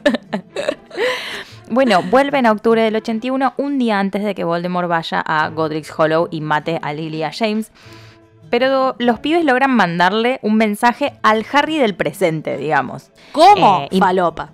Digamos, esa es la respuesta. ¿Cómo lo logran mandar? Falopa. No importa. Total. O sea, sí, no importa. sí, sí, sí, Lean el libro. Sí. Si quieren saber, es un montón, es un montón. Sí. Y muy convenientemente, o sea, Draco le dice a Harry que él tiene otro giratiempo. Bueno, Ah, mira ahora vos. me lo ibas a decir. Mira vos, qué loco. ahora me lo venís casual. a decir. Claro. Encima le dice, este anda bien, ¿eh? pero, pero, señor, usted me Claro. está cargando. La concha de tu madre, claro. O sea, le dice que el de Not era medio malardo, digamos, que Claro, a esto Lucius que le hicieron sabíamos. un giratiempo mejor, sí. Que, que porque la plata acá... Ah, la plata, por hace la plata baila el mono. Claro. Y nada, que podía retroceder todo lo que quisieran, pero que no se reseteaba a los 5 minutos. O sea, era el update, podemos Era, decir. claro, sí, sí, era un giratiempo 2.0. Claro. Eh, entonces, bueno, gracias a estas dos cosas muy convenientes para la trama, sucede el último viaje en el tiempo, que es el de les adultes, claro. que viajan a 1981 para detener a Delphi y para ir a buscar a sus hijos, básicamente. Eh, Sí, sí, sí. Nada. Perdidos por ahí. Claro, pero bueno, lo logran ya. Final Sí. feliz. Nada, no vamos a profundizar ahí, pero bueno. Pero este, eh, nosotras dijimos, es terrible que, que, que Harry tenga que volver a ese día igual. Ay, sí, pero aparte día de la muerte de los Verlos padres, morir boluda. aparte. Como, Pero claro, ¿no? ¿por qué lo obligás a ¿Por hacer qué eso? hacen eso? ¿Por qué? No, me parece horrible. ya tuvo bueno. suficiente. Eh, pero bueno, vieron que en esta obra está presente esto también de la línea mutable y de la teoría Sí. del caos, Sí. porque si bien ellos hacen cambios bastante grosos, porque no es que son boludeces, eh, sí. también hay algunos daños colaterales, digamos, que, que sí son provocados por cosas pequeñas, porque, qué sé yo, el hecho de que ellos en la primera prueba estén disfrazados de estudiantes de Domstrang, es un- como una Sí. pelotudez, como tipo para camuflarse, para parecer Pero la fíjate lo que pasar desapercibido, sí. claro. Pero los ve Hermione y sospecha y se desata toda una cuestión que concluye en que Ron y Hermione no se casan, que es tipo una de los finales más felices de la saga, Claro, y claro. que Rose y. Hugo no existan, o sea, es una locura. Sí, sí. Y vemos también que, si bien la lógica del viaje en el tiempo es muy diferente a la que ya habíamos visto en El prisionero de Azkaban, Claro. donde la línea del tiempo no muta y está, está ya todo escrito, digamos, no deja de tener sentido. O sea, es una objeción muy grande la que se le hace a esta historia en lo que eh, en respecta al viaje en el tiempo, que funciona re distinto, pero bueno, también tiene estas diferencias, ¿no? Eh, respecto a- al objeto que se usa para viajar en el tiempo, al uso que se le da. Porque cuando hablábamos de los giratiempos decíamos que este señor eh, Crocker... Bueno, el tipo este había establecido que el periodo más largo que se puede revivir sin la posibilidad de daños graves al viajero o al tiempo mismo era de 5 horas, alrededor de 5 horas. Entonces, en esta historia vemos la contrapartida, ¿no? Lo que pasa cuando se le da el uso irresponsable, vamos a decir, del, del, Claro. del viaje en el tiempo. O sea, no es para tirarle flores tampoco al legado maldito. Atenti, estamos un poco lejos de eso. Claro. Pero justo esta parte como que tuvo un poco de sentido. Sí, ¿no? Completamente. No, rompe las Sí, propias reglas del universo propio. Exacto. De, sí, sí, de sí. la verosimilitud de Harry Potter, digamos. Exactamente. Sí hace cosas que no nos gustan, ese es el problema. Claro. Sí, lo hace coger a Voldemort. Que, bueno, nada, me voy a calmar mejor. Bueno, y vamos a pasar a la última de las formas de viaje en el tiempo, que es eh, la de las múltiples líneas temporales o el famoso Ajá. multiverso, ¿no? Yas, qué falopa hermosa, por Dios, o lo de los multiversos, favorito. sí. Esta parte de los viajes en el tiempo me encanta. Con esta forma de viaje en el tiempo, el viajero puede dejar su propia línea temporal y pasar a Ajá. otras alternativas, dejando la suya así, sin modificar. Ajá. Y para este tema vamos a arrancar con eh, Caso 63, que es un podcast, es una serie de ficción que encuentran en Spotify. Nada, sí, está buena. eh, está muy bueno para escuchar sonido así envolvente, voces claras, está muy bien producido. Es re ASMR además. Y bueno, Caso 63 empieza en el 2022 con una psiquiatra, Beatriz, que tiene que hacer un diagnóstico a un chabón que apareció en el aeropuerto desnudo a los gritos, Ajá. diciendo que él venía del 2062, que venía a prevenir el, el fin del mundo, qué sé yo. Tranca. Ella más o menos, claro, de, de ahí ya tiene un diagnóstico, pero tienen varias sesiones y de entrada te das cuenta de que, nada, es como que él ya la conoce, parece que le retira a los perros, ¿viste? Claro, sí, sí, sí. Em, entonces ella, tratando de agarrarlo desde la lógica o desde la ciencia, le dice, bueno, entonces si yo llamo a tus padres ahora, ellos me van a confirmar que vos naciste hace treinta y pico de años y nada, y ahí vamos a comprobar que no sos un viajero en el tiempo, Ajá, básicamente. sí. Y él le dice como, sí, sí, por favor. eh, Proceda, adelante, claro. sí, proceda. eh, llámelos, haga, haga eso tranquila, porque gracias a que usted los llama y ellos en este momento son jóvenes que ni se conocen, por ende no tienen ningún hijo. Gracias a esto ellos se encuentran, se enamoran y me tienen a mí en el 2023. O sea, yo tierno. crecí escuchando la, claro, la historia de la doctora Aldunate que hizo que mis padres se conozcan con una historia muy loca. Claro. Em, entonces, como bueno, ahí ya Dale. queda raro. Y efectivamente ella hace esto para probarle que el chabón está teniendo un delirio, pero confirma que estas personas no tienen ningún hijo y que nada, ahí es donde empieza a dudar de las palabras de este hombre, Pedro. Él le cuenta sobre, bueno, que viene del futuro y le cuenta sobre Pegaso, una variante de un virus que cayó como una de las olas pandémicas que eh, vivió la, la humanidad, de la cual el COVID fue la primera. Ajá. Claro, porque ella le dice, no, virus, ya tenemos vacuna, ya ya bien, 2022, sí, sí, claro, ¿viste? ya estamos. No, no, tranqui, no sabes la que pasó. se viene, le dice él, claro. Claro, y él le dice, sí, está- fue la, la más tranquila, Claro, ¿viste? arrancamos con eso. Em, Y bueno, le cuenta que en el futuro la- su esposa va a morir por este virus, eh. Pegaso, que es el que termina destruyendo toda la humanidad. Le cuenta que todo empieza ese año, en el 2022, Ujú. eh, en, en el año en que una chica llamada María Beitía va a tomar un vuelo a Madrid y en pleno vuelo va a ser infectada por una cepa de, de COVID que en su cuerpo va a mutar y generar una nueva cepa que es Pegaso. Ajá. Para el final del vuelo ella ya va a infectar a varias personas y así Pegaso empieza a dar vueltas por el mundo y va a terminar destruyendo todo para el 2062. Bueno, y también le dice que ella va a tener un sueño. Entonces le dice, vos vas a tener un sueño y me vas a venir y me vas a contar por ese sueño. Vení, contámelo. Eh, ella, obviamente, como que no le da muchas vueltas, pero sí sueña con Sí. un caballo alado, o sea, un Pegaso, al que ella tiene que matar, ¿no? Sí, Esto él se lo dice como para que ella esté receptiva, que esté abierta a recibir un mensaje de su propio yo del futuro en forma Sí. de sueño, digamos. sí. Que esto le llaman el efecto Garnier-Mallet, que se trata de la teoría del desdoblamiento del espacio y del tiempo del físico francés Jean-Pierre Garnier-Mallet, que establece que todos tenemos un doble y que podemos hacer conexión con ese doble que existe paralelamente a nuestra conciencia eh, a través Sí. de los sueños.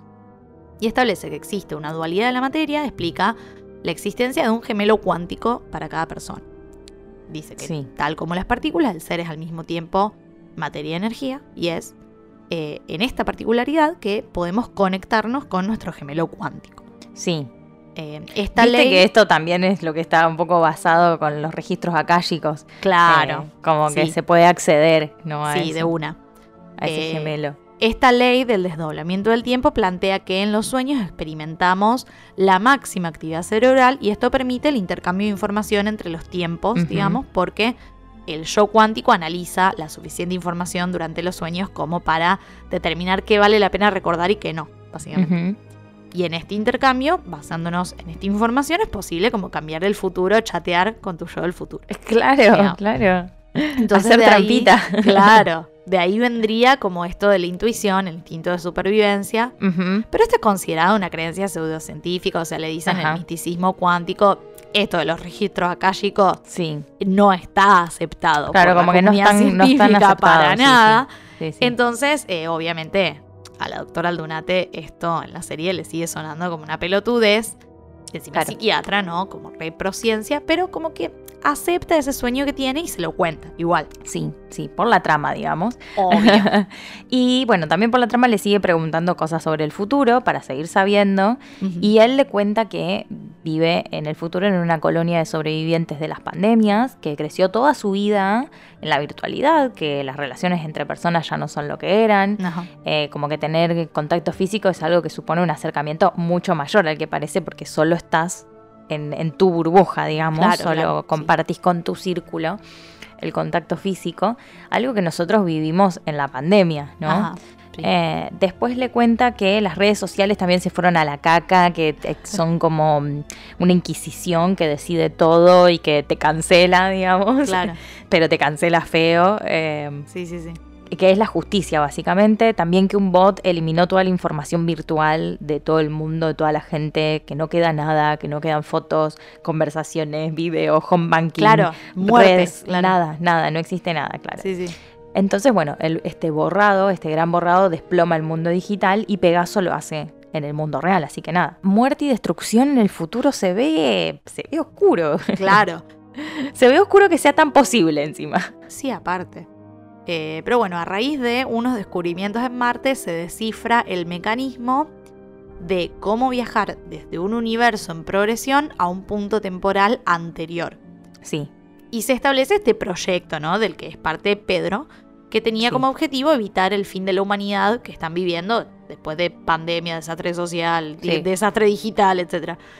entonces la idea es mandar a alguien al pasado, generar un vortex y cambiar sí. no el futuro de la línea original, sino el futuro de una línea nueva. digamos. Claro, generar un nuevo futuro. Claro, la línea original ya estaba perdida, digamos. Al principio piensan como en cambiar algo muy mínimo en la narrativa de la historia y tratar de generar a partir de eso el mayor cambio posible, como pasa en el efecto mariposa. Tipo efecto mariposa, claro. Claro.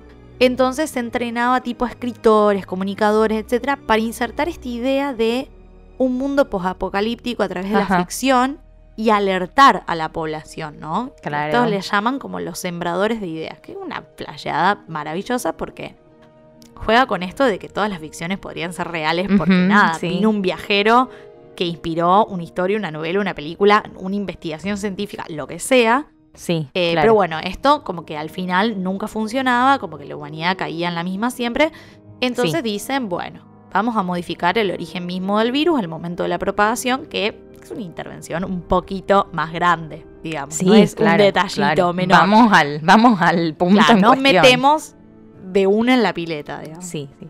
Y acá es donde entra en juego Beatriz, ya que ella es la persona más cercana al punto de infección que empezó todo, que es ese vuelo a Madrid. Ajá. Al mismo tiempo, Pedro, en el futuro, su futuro, él tiene un sueño en el que está ella misma. Son ellos en una habitación de hotel, ella durmiendo y él despertándola con un café. Y en la ventana se ve una ciudad así antigua, tipo Roma o algo así. Él sabe que esto es un evento Garnier Malet porque él no lo vivió con su esposa, con la Beatriz del futuro, de su Ajá. futuro. Ah, Claro. eh, no es un recuerdo, sino algo que no sucedió. Entonces es un evento Garnier Malet. Y esto que, que él tiene es lo que lo diferencia de otros voluntarios en el proyecto, esa conexión que ella comparte con Beatriz. ¿no? Ajá. Por esto es él el que, el que vuelve al pasado, el que vuelve a ese punto. Sí, sí. Le dicen a esto entrelazamiento, como que ellos están entrelazados a través de Claro. estas líneas temporales. Sí, sí. Y bueno, obviamente acá entra la parte romántica del Obvio. amor, eh, del amor heterosexual, ah, que es donde él le dice, es una manera muy fría el entrelazamiento de decir que estamos enamorados y estaremos enamorados siempre y qué sé En yo, a través de todas las en todas las realidades y todos los realidades, universos. Ah. Más tierno. Eh, bueno, con respecto a la física de esta serie, eh, en un momento la doctora trae a un físico y él como que le empieza a preguntar, ¿no? Lo interpela un poco a Pedro, entonces él explica cómo es que en el futuro logran viajar en el tiempo, lo que le interesa al físico, ¿no? Eh, y dice que todo empieza con un condensador de flujo, que es una caja con tres pequeñas lámparas incandescentes puestas en forma de Y, situadas detrás de la máquina del tiempo, entonces como con esta serie de, de láseres y, y una Sí. velocidad superior a 140 kilómetros por segundo se produce ese viaje, digamos. Es muy volver Sí. al futuro, que es como medio lo que Muy. dice el físico, tipo, me está Sí, cargando. No se explica muy bien, sí. pero eh, la idea, que es lo que, lo que le dice Pedro, es que aún no se refutaron las leyes de la termodinámica, que es lo que va a hacer posible que esto suceda, porque esto surge a partir de cosas que se descubren en Marte, ¿no? Entonces falta mucho tiempo y obviamente este señor físico dice, ah, una pelotude, me hacen Sí, perder sí, el tiempo, esto es algo, es como un chascarrillo para Pedro, o sea, le causa risa esto de perder el tiempo. sí. Claro. Entonces al final como lo que cuenta es cómo Beatriz acepta esta historia, ¿no? Basándose en ese Ajá. instinto que tiene de que esto es algo más grande que ella o de esta conexión que ella siente que tiene con sí, este sí. chabón que suena loco pero al mismo tiempo tiene sentido. Entonces se sube a esa moto A la Y pedroneta. a la pedroneta directo Claro. al delirio. Subida a la pedroneta. Em, el tema es que Pedro acá le está pidiendo que sea ella la que intercepte a esta chica en este vuelo, que le inyecte, o sea, que le inyecte plasma suyo de él, porque ya tiene anticuerpos para esta cepa del 2022, eh, para evitar ese contagio masivo y así crear una nueva línea temporal en la que toda esa destrucción del futuro no Claro, exista. claro. O sea, básicamente, bueno, un par de cositas tenés que hacer. Depende de vos, reina, claro. Claro, Eh. claro. Al mismo tiempo suena a secta, te digo. Sí, sí, sí. Suena un poco, todo suena a secta, porque en un momento también, o sea, Pedro se, logra salir de este lugar tipo medio prisión o psiquiátrica, Sí, no sé bien qué onda, sí. haciéndose pasar por un escritor de ficción, justamente el- Ajá. el- este Gaspar Marín, Claro. que como diciendo, no, todo esto era un experimento porque hacemos Sí, novelas, qué sé yo, queremos saber cómo claro. reacciona la gente, como diciendo, y entonces esto ella la da vuelta, la da vuelta completamente, porque que, eh, pero tenía todo sentido y de repente sos un fraude, no, no sos ningún fraude, ¿viste? Mentira, claro. claro. Eh, la cuestión es que Beatriz no puede evitar que suceda el momento en que se esparce el virus Sí. porque, Ujú. oh casualidad, Sí, eh, esta chica, eh, María Beitía, está yendo a Madrid a darle plaquetas a su hermana, o sea, la hermana Claro. de Beatriz, sí. que oh, resulta que tiene cáncer, ¿no? Y ella como no habla con su hermana hace mil años, pues están peleadas, entonces no lo sabía. Eh, entonces, ante esta situación, como que dice, no, no le hago nada, sí. porque como que sabe que pone en peligro la vida de su propia hermana y ahí, pum, falla la misión. Amiga, perdóname, pero tu hermana, no era tan no- tu hermana no era más importante que el resto de la humanidad. Claro. que lo diga de esta manera.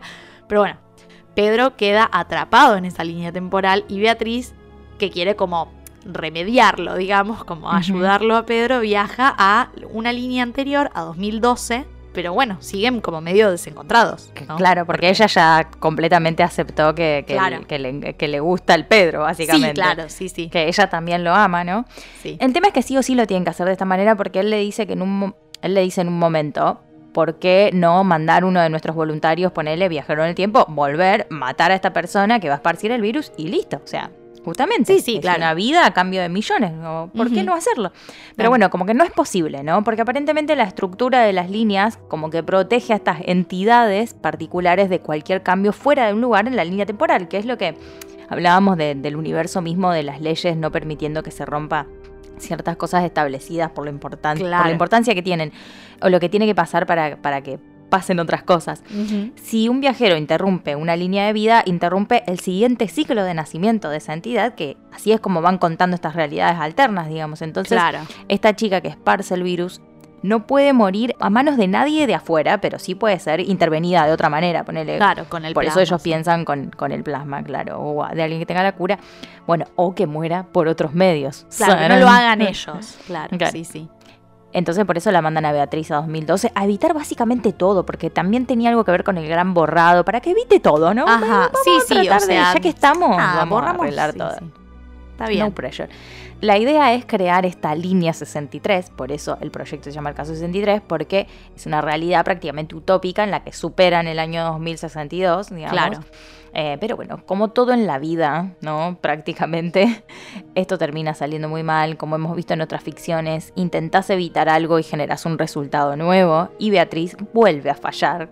Eh, el virus esparce igual, las líneas parásitas le dicen a estas realidades donde pasa lo mismo una y otra vez, es Ajá. como... Claro, aparte ella en 2012 se encuentra con una situación completamente invertida, ¿no? Ella es la Sí. paciente que encontraron a los gritos diciendo, no, que vengo al futuro, vengo al futuro.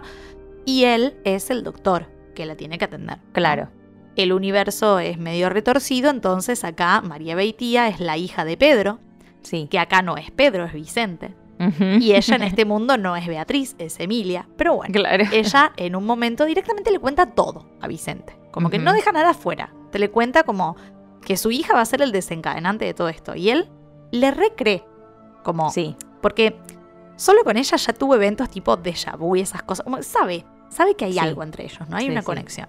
Ella termina cometiendo el error de contarle todo a María, sí. eh, que es una adolescente en este momento, por lo que recibe información del futuro, digamos. Esta información medio a lo volver al futuro, que, sí, sí. que es información que espera 40 años para llegar a destino. Donde le dicen que falló porque María termina formando un grupo animalista y tratando de evitar el día del contagio del COVID, digamos, en China.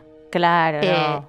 Pero solamente logra empeorar todo, digamos. Sí. Como que sigue creando líneas parásitas alternas y encima Vicente le hace darse cuenta de que Pedro la mandó a 2012 porque tiene que morir ahí, digamos, Sí, para que claro. pueda nacer la Beatriz del futuro con la que él se casa. Claro, claro. Eh, y esto pasa porque cambian los roles, como vemos, pero las entidades, como vos decías, no cambian, como que las entidades van Sí. migrando. En este caso, Beatriz es una entidad, Pedro es una entidad, María es otra y así. Claro. Y cuando una entidad muere en una línea temporal, nace una nueva, en realidad la misma, pero en otra Sí. línea temporal, digamos. Exacto. claro.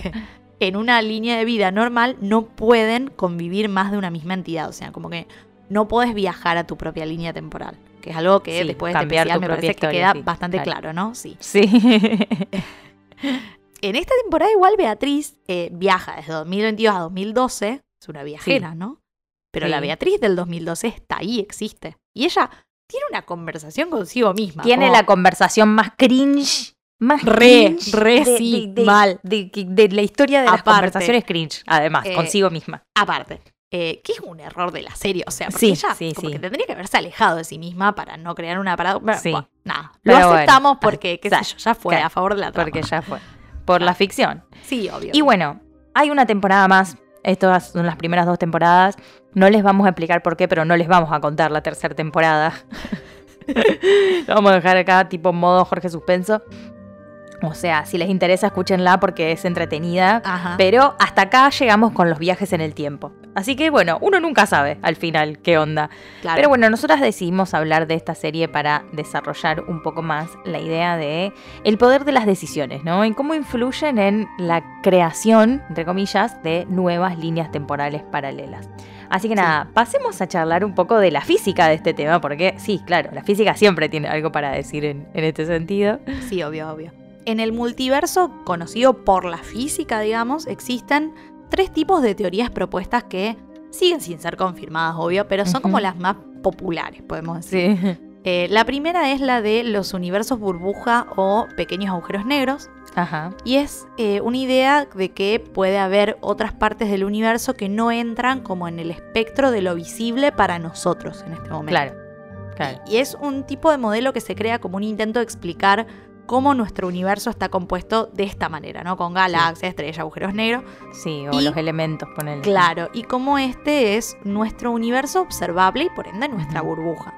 Sí. Eh, si cada una de estas burbujas separadas, como mutuamente inobservables, tiene sus propias leyes físicas, entonces nosotros solo podemos existir en una que tenga las condiciones adecuadas para nuestra existencia, ¿no? O sea, Claro, yo, que, ya bastante amplio es, ¿no? Claro, sí. en nuestro universo. Exactamente. El universo observable es bastante sí. grande, ¿no? Sí, sí, claro. La segunda teoría es la de las membranas y dimensiones adicionales. Y bueno, en un momento la física dijo, ¿cómo puede ser que no podamos medir todas estas probabilidades que existen? ¿no? Como, a ver, chicos, no, a mí me Sí, interesa sí, saber. Entonces se pasaron años y años dándose cuenta que no podían. Claro. Entonces nada, dicen, bueno, capaz es porque nosotros solo vivimos en una superficie tridimensional, que es lo que decíamos antes. Es Ajá. una tri- superficie tridimensional que existe dentro de otras dimensiones. En este caso proponen nueve, no Bueno, cuatro, ponele. incluso.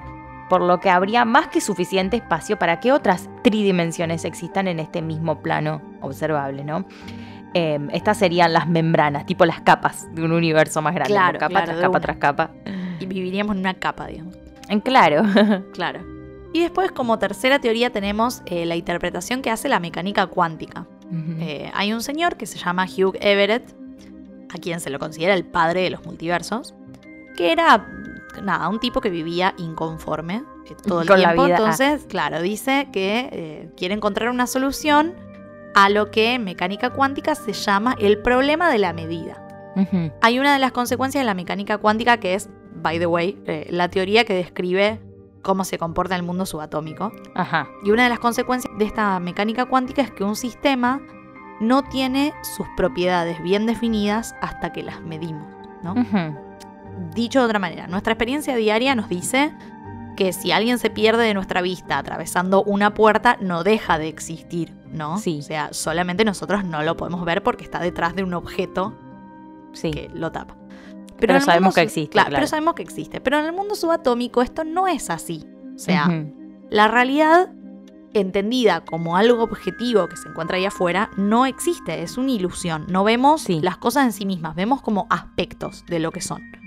Eh, Y esta interpretación dice que hay que aceptar que no existe ninguna realidad profunda, ¿no? Que vivimos como en un mundo fantasma, donde no hay nada definido hasta que se lo mide. Esto a Everett le parece Ajá. cualquiera. Dice, no, esto no puede ser. No, corte, corte, corte. Así yo no. Así no. Porque según esta teoría, una persona, para, para usar un ejemplo medio boludo, una persona no tiene un peso definido, sino una distribución probabilística de posibles Claro. pesos. Es un 35% de que pese 70 kilos, un Ajá. 15% de que pese 75, etc. Y adquiere un peso concreto cuando se sube una balanza y mira Claro. cuánto pesa, o sea, de cualquiera. Entonces dice, como bueno, busca una forma de evitarlo, la encontró, pero ¿a qué costo? Ah, porque eh, su teoría obliga al universo entero a escindirse, a dividirse en dos, en tres, en cuatro, dependiendo del número de valores que pueda tomar la medida. Porque Ajá. en, en este sentido, todos los posibles resultados de las mediciones cuánticas se realizan físicamente en algún mundo o universo y por lo tanto existen infinitos universos con infinitas posibilidades. claro. O sea, eh, intentando ser más exacto, termina aceptando cagó, claro, que es o sea, infinito. Claro, Eh, sí, eh, dijo, bueno, me metí en una y no pude salir, Claro. discúlpenme. Pero Vine buscando esto. oro y no sé qué encontré. Descubrí esto. Fíjense si les copa. ¿Qué hacemos con esto? No sé.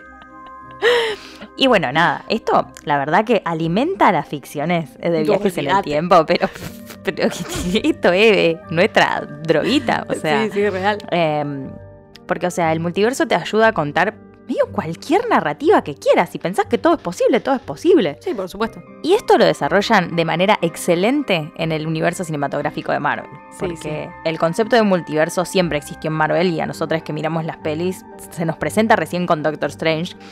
Y para quienes no hayan visto Doctor Strange in the Multiverse of Madness, que es excelente, a nosotras Fantástica. nos encantó, la fuimos a ver al cine juntas, como todas las últimas de Marvel. Eh, no, fue espectacular. Mal. Es la segunda peli de Doctor Strange. Empieza con un sueño de Steven en el que él está con una pibita huyendo de un bicho medio feo y se muere ahí en, en ese sueño, básicamente. Claro. Están corriendo, ¿viste? Como que Sí, están sí, buscando están, algo Están buscando un libro, qué sé yo, y bueno, como que mueren. y muere, claro. Claro. Y más tarde se encuentra ya en una realidad, o sea, en su realidad, con la misma piba. O sea, la Claro, ve, entonces la claro. reconoce. y esta piba "Che, resulta pará". ser América Chávez, que tiene una habilidad muy piola, muy zarpada y a la que le tiene un poco de miedo, que es la habilidad de viajar entre universos. Claro. Es tipo la única en todo el multiverso que puede. Es la única que es única, de hecho. Claro. después la única lo- que no tiene eh, Claro. eh, Américas alternativas, digamos. Claro, en otro universo, ella es Claro. solo ella. Y nada, esta pibita le dice a Strange y a Wong, que es el, el- el otro compa, que la está persiguiendo un demonio por todo el multiverso porque básicamente quiere sus poderes, entonces bueno, ella está escapando. Y que Stephen en otros universos la está ayudando. La prueba básicamente es el sueño que tuvo Stephen al principio, que resultó no ser un sueño, sino una visión de su yo de otro universo, con lo cual se instala acá también esta idea magnífica de que nuestros sueños son cosas que están pasando en otro universo, o sea, yendo por un lado y por el otro lado, qué miedo, ¿no? Sí, sí, yo compré completamente, no me Sí. importa si en otro sueño he muerto o he matado gente, no me interesa. Pero Yo bueno, compré. infinitas posibilidades. Claro, ya fue. Entonces, bueno, Stephen la lleva a Camartage para protegerla, qué sé yo, y va a pedirle ayuda a Wanda, que sabemos gracias a WandaVision que quedó medio del orto después de perder esta vida soñada con Vision y, y sus hijas que creó ella en Westview. Sí. Y cuando Stephen va, como que la encuentra ahí bastante tranca, en un campito. Ahí está re Como zen re zen, sí. Le cuenta sobre América y Wanda en un momento pisa el palito, dice algo que no tiene que decir. Mm, Y, y Stephen se da cuenta de que le está mintiendo, ¿no? Y que en realidad es ella la que está buscando a América para viajar a un universo en el que sus hijos Claro. existan y ser feliz con ellos. Para que Norman está Wanda. oliendo el micrófono. Va a interrumpir. Norman, va a ¿usted hacer tiene algo para decir sobre los viajes en el tiempo? Dígalo Yo vengo ahora. de otro universo, en realidad. Necesitamos Hay un información y universo en ustedes el que all yo soy profesor de Hogwarts. Claro. Pero bueno, Stephen dice, no, las bolas no te voy a dar a la piba, vos estás del orto por el Darkhold, que es un libro de brujería que corrompe a quien lo usa, Wanda lo estuvo usando. Al Y- final no estaba zen para nada, estaba prendida No, fuego, estaba Wanda. del orto. Y bueno, Wanda Sí. se enoja, ¿no? Eh, va a buscar a América a Camartage, pero ella, eh, América, abre un portal y se va con Stephen a viajar por el multiverso, básicamente. Sí, Ya fue. sí, sí, se lo lleva. El tema pobre es que América no está controlando muy bien sus poderes. No, o sea, claro, todo chiquita, porque la aparte es una niña. o ¿Viste? sea, sé claro. Ella incluso abre los portales para ir a otro universo, pero mm, no sabe a dónde le va a tocar. Tiene que pasar por un montón Claro, de, sí, sí, no lo de universos. Sí, Sí, sí, Esa es la parte más flashera porque ves, de hecho, universos en los que la materia es distinta, Claro, donde eh, todo es diferente. Entonces, nada, Sí, sí, sí. esa parte está buena. Deciden ir a buscar el Doctor Strange del universo al que cayeron, digamos, Ajá, claro. eh, para pedirle ayuda, pero el Strange de ese universo ya murió, así que los recibe Mordo en el... ¿Cómo se llama el lugar al que van siempre? Eh, es El, sí, el monasterio, algo así. Sí, Es- sí, sí, porque no, Sí. no es Camartage, pero es como, sí, la sede de Doctor Strange. claro, bueno. Los recibe Mordo en la sede. La, la sede, En la sede de, de- de los magos. claro. Bueno, eh, Mordo en, eh, en ese en este universo es el hechicero supremo del lugar este en el que están Sí, los, sí, los claro. magos. Y lo lleva Stephen con los Illuminati, que en este caso son un grupo de superhéroes locales. Ah, Claro. Pero, Pero, que es una no mezcla solo- rara, ¿viste? Es Sí. como el señor elástico. Sí, eh, eh, que bueno, eh, es John... eh, John Krasinski. John Krasinski, mi amor.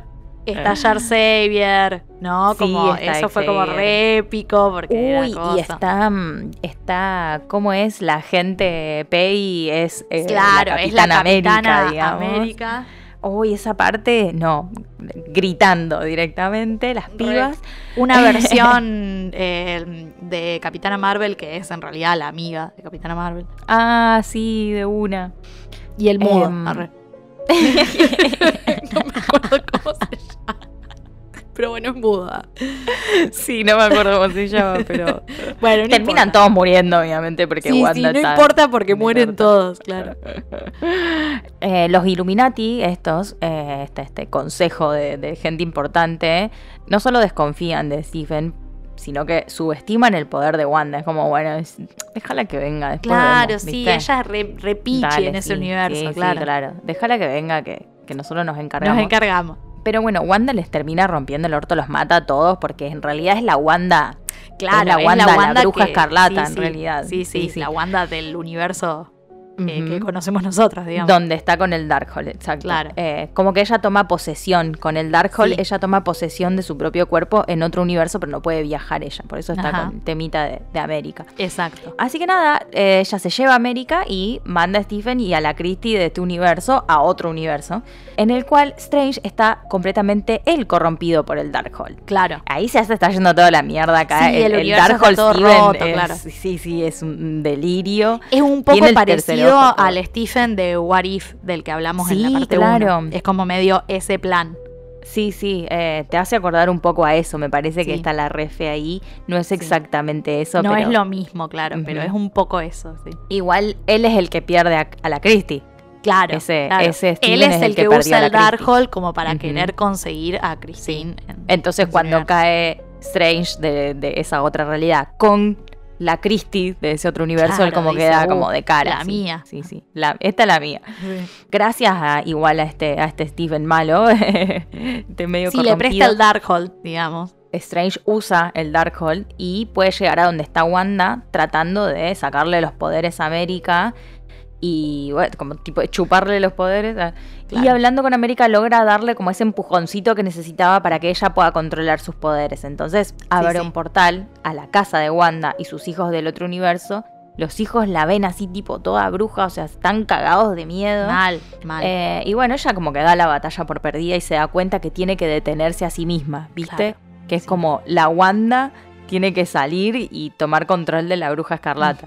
Sí. Y en este momento entonces ella se detiene a sí misma, o sea, se suicida básicamente, Sí, se sí. tira toda esa Bueno. montaña encima. Es obvio que no pasó. Es mentira, No pasó claro. porque No eso sabe, no, no- no la no va a se destruir a suicidó ella. una sí. mierda, claro. Sí, sí. Entonces, bueno, podemos decir que en un nivel las películas eh, multiversales evocan esto de que todo es posible y nos abren la cabeza mostrándonos diferentes personajes de diferentes maneras, ¿no? Y nos, nos hace desear diversas alternativas en, en su mismo Sí. universo. Pero no es solo eso, ¿no? También es como un concepto de que al crecer y crecer, ya, ya está, no tiene techo. O sea, Y sí, ¿qué, haces después Sí, de que sí, el sí. mundo conocido y todo el cosmos haya estado en peligro? O sea, ¿dónde, O dónde sea, después vamos? de Endgame. Claro, ¿Qué haces después de Endgame? claro, sí. Pero bueno, también no podemos pensar como una respuesta, ¿no? A, a- a nuestra propia realidad, porque es tan absurda y tan distópica a veces que capaz la noción de que existe una línea de tiempo mejor en alguna parte es medio una situación esperanzadora, al mismo tiempo no, pero al mismo tiempo sí, ¿no? Y bueno, más allá de la ciencia, yo creo que todas esas posibilidades que se presentan con la idea del multiverso juegan también con esto de que tenemos el poder de cambiar el futuro ahora mismo, ¿no? Con la decisión que tomemos en este mismo momento. Eh, desde las cosas más simples hasta las más grandes, como por ejemplo en Doctor Who. Ya no, de nuevo no. No de nuevo, decía. Pero bueno, en. Doctor Who, cuando una de las acompañantes eh, eh, eh, es mostrada, le, le muestran a ella cómo es el punto de inflexión del fin del mundo por haber doblado a la izquierda en vez de la derecha en el auto. Entonces, como esas claro, cosas, como me esa parece, como boludez. las decisiones que eso, tomamos claro. día a día. ¿no? Exacto. Bueno, la verdad que, nada, si ustedes estaban extrañando el podcast, qué sé Sí. yo, acá van a tener para Sí, sí, entretenerse un, rato. para entretenerse. Porque nos hemos ido al carajo, ¿no? Eh, pero bueno, perdón, es un tema que nos gusta muchísimo a ambas, nos enganchan muchísimo las ficciones de viaje en el tiempo, algunas más que otras ya lo han visto. Y de hecho, aunque no lo crean, dejamos muchísimas cosas afuera. Y- Claro, sí, no se puede. claro, todo no se puede. Y también fue una oportunidad de conocer un poco más eh, qué es lo que dice la ciencia de este tema tan fascinante y dejar planteada una pregunta para quien quiera contestarla, ah, eh, que es la de si son posibles los viajes en el tiempo. A nosotras nos está costando responder esa pregunta, de hecho. Pero después de este especial, la conclusión es inconclusa. Ah, Ah, Como que, o sea, por un lado tenés a casi todo el mundo de la física diciendo como, no, imposible, qué sé yo, hay leyes que se tendrían que romper que harían imposible los viajes en el tiempo. Esto no, no se puede. Claro, bueno, no. a la vez, la física ya ha desmentido sus propias teorías, ¿no? Y ha creado otras. Y bueno, todavía no apareció algún falopero a decir, che, no, Einstein no tenía razón. O bueno, sí, puede ser que hayan aparecido, seguramente, otros los Seguramente, refutaron seguro, y sí, le sí, sí. demostraron de que no, en realidad no, y otros que sí, qué sé yo, y así es como se avanza, ¿no? claro. Pero bueno, aún no han podido probar una teoría que desmienta las que ya hay. Eh, ni hablar de que todo esto que hablamos son, eh, nada, eso, teorías. De que con la tecnología actual y con las posibilidades que tiene actualmente la, la humanidad, no pueden probarse fácticamente, digamos, en este momento. Entonces, Claro, ¿quién nos ahora. dice que en unos muchísimos años alguien sí logre hacerse un viajecito en el tiempo? eh, si es que el planeta sigue vivo para ese momento. Claro, sí, veremos. qué sé yo. Hay variables a tener en Nosotras cuenta. Por seguro ejemplo, que que, no. exista el planeta Tierra, ¿no? Eh, Claro. Sí. Por otro lado, en el plano de la ficción, si bien vemos que existen un montón de reglas y de formas de viajar en el tiempo, qué sé yo, eh, en definitiva podemos decir que no hay tales reglas. O sea, qué sé yo, Sí, es justamente exacto. ficción. Exacto. Podemos decir y hacer lo que se nos cante el culo, pero sí es cierto que todas o casi todas las ficciones obedecen más o menos a la misma lógica, más o menos a los mismos principios, Ujú. y muchos de estos principios son sacados de la realidad, ¿no? Eh, así que nada, permítanos soñar con que algún día la realidad superará a la ficción.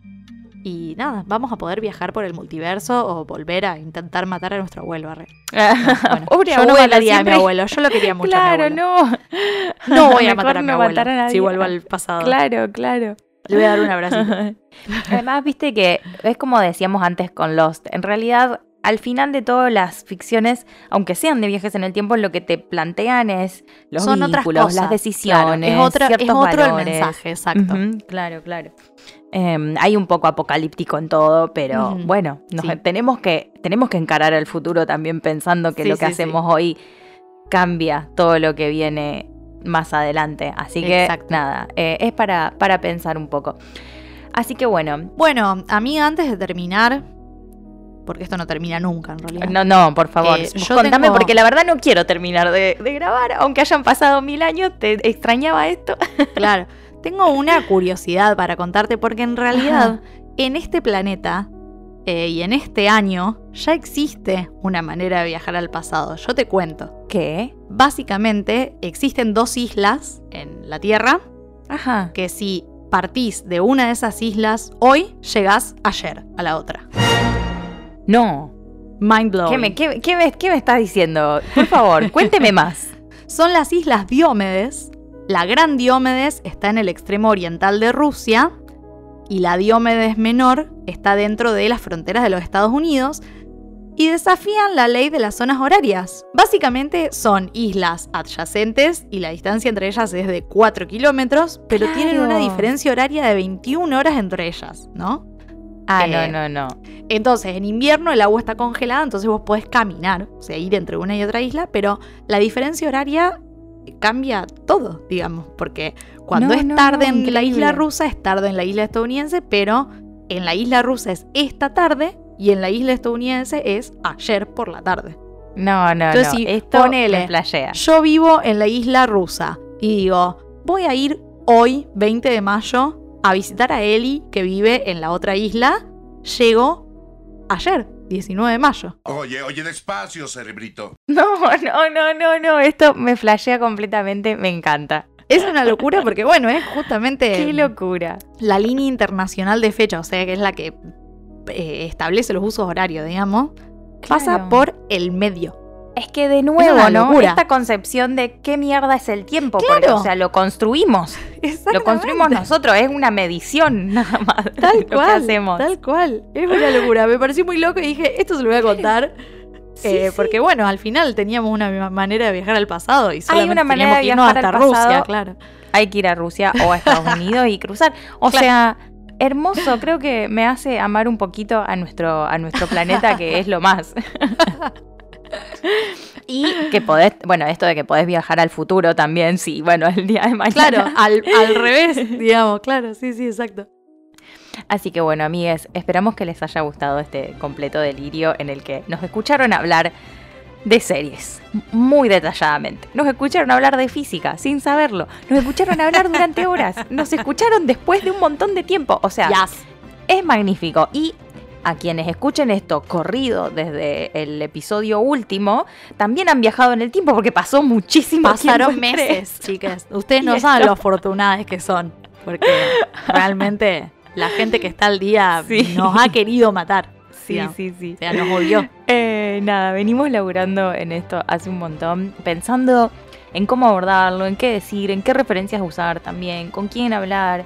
Nada, esperamos que hayan aprendido un par de cositas igual que nosotras. Esperamos que nos cuenten qué les parece, eh, que nos refuten a nosotras Claro. todo. Porque, bueno, como saben, estos son especiales de educación mágica y además de entretenernos y de hablar de cosas que nos apasionan, queremos aprender, porque somos las dos unas nerdas de, de, de aprender cosas. Y bueno, generar preguntas también, aunque tengamos la respuesta o no. ¿no? Exactamente. Y como ya aclaramos mil veces, no somos expertas en el tema. Y por eso queríamos invitar a alguien a que sume su conocimiento, como solemos hacer en los especiales de educación mágica. Eh, pero bueno, al no poder hacerlo, está bueno tener en cuenta que hicimos un recorte Sí. dentro de toda la información que hay Sí. y de todas las teorías que hay. Y que tratamos de transmitirlas lo más simplificadamente posible, como para que una Como la persona que. entendimos nosotras. Claro, digamos. pero como para una persona que no sabe física como nosotras lo pueda entender, como lo más Claro, fordamis posible.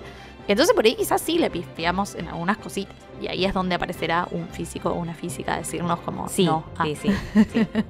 De manera constructiva, por favor, igual. porque Eh, sí, ya además, es aclaramos como que no sabemos. Eh, Son sí. ficciones al fin y al cabo. Cuando estamos charlando de ficciones, bueno, son ficciones. Ya más allá de que cumplan o no cumplan con ciertas Claro, reglas. pero si explicamos mal la teoría de la física, relatividad, claro, eh, sí, por favor, vengan a contarnos. claro. Así que bueno, aquí termina por fin ah, nuestro especial de viajes en el tiempo, pero atención porque la temporada 3 todavía no termina y ellas seguían y seguían. Sí, sí, sí, sí, o sea, les hablamos especialmente a les manijas que nos preguntan por la cuarta temporada.